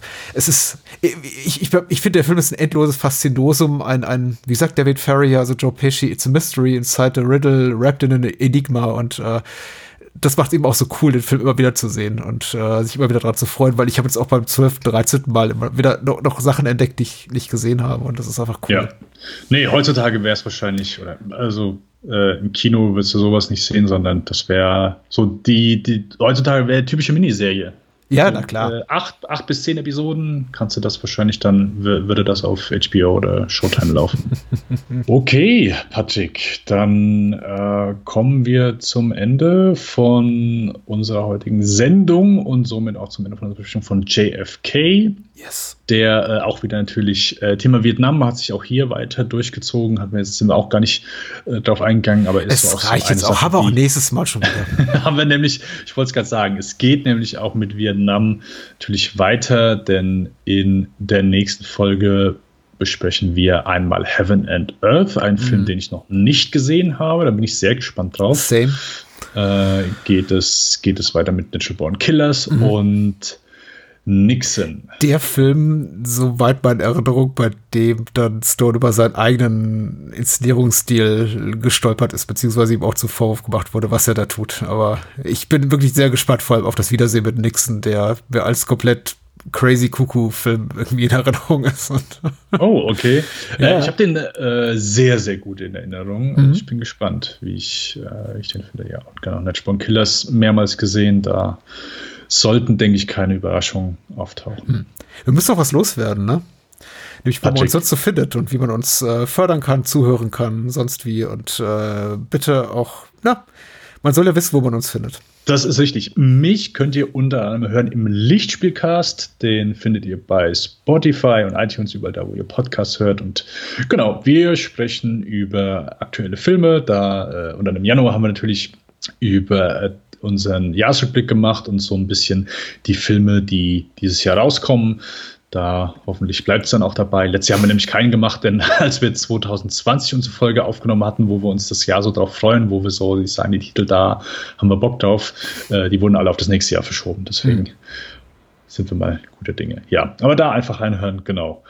Patrick, äh, fördern. Ach. Da hast du schon das, das richtige Wort gesagt. Wie kann man dich denn aktuell fördern? Wie kann man dir denn helfen aktuell? Kann man dir aktuell helfen? Ach so, das ist ja nett. Ich weiß gar nicht, ob Menschen noch zuhören. Jetzt haben wir schon die letzte Folge, die nächste Folge angeteasert. Und äh, wer uns äh, jetzt noch irgendwie äh, folgt und zuhört, äh, herzlichen Dank dafür. Und falls man eben äh, mich und meine publizistischen Aktivitäten, das Bardos-Kino und meine anderen Podcasts fördern mag, dann kann man das auch indirekt tun, indem man einfach mein Buch vorbestellt unter startdex.com slash traumatv. Es heißt auch so Trauma TV Grusel von der Glotze und äh, wird ein Filmbuch über traumatisierende, verstörende, irritierende oder sonst wie überfordernde Kinderfilme oder zumindest Filme, die man im Kindesalter gesehen hat und die einen wirklich lange nachhängen auf unangenehme Art und Weise. Also die, äh, ein Link dazu ist in den Show Notes. Das Crowdfunding läuft doch bis zum 4. März und dann nicht mehr. Also wenn uns jetzt irgendjemand nach dem 4. März hört, dann sorry da musst du dich gedulden, bis äh, du, der dir uns zuhört, ähm, bis zur nächsten Spielfilmfolge und kriegst mein Buch einfach nicht. Alles klar. Patrick. Dann würde ich sagen, wir äh, freuen uns auf nächstes Mal. Oh ja, so doch schon ein bisschen. Also ich freue mich auf jeden Fall, dass es. Ich freue mich sehr. Ich habe mich auch auf diese Folge sehr gefreut. Das waren echt oh, heiße Filme, auch wenn mir nicht alle gefallen haben. Ja, ich glaube, da sind wir in der nächsten Folge auch noch gut bedient. Und danach wird es, glaube ich, dann schon so ein bisschen spannend äh, bezüglich Stones Filmografie. Ja, da nimmt dann vielleicht der Enthusiasmus etwas ab. Aber aktuell ist er noch hoch und äh, den versuchen wir deswegen auch so diesen Schwung noch mitzunehmen und optimistisch zu bleiben bis zur nächsten Folge. Ja. Euch deswegen bis dahin eine gute Zeit, bleibt entspannt, geschmeidig, guckt ein paar Stone-Titel und äh, ja, wir hören uns beim nächsten Mal. Macht's gut. Ciao, ciao. Penis.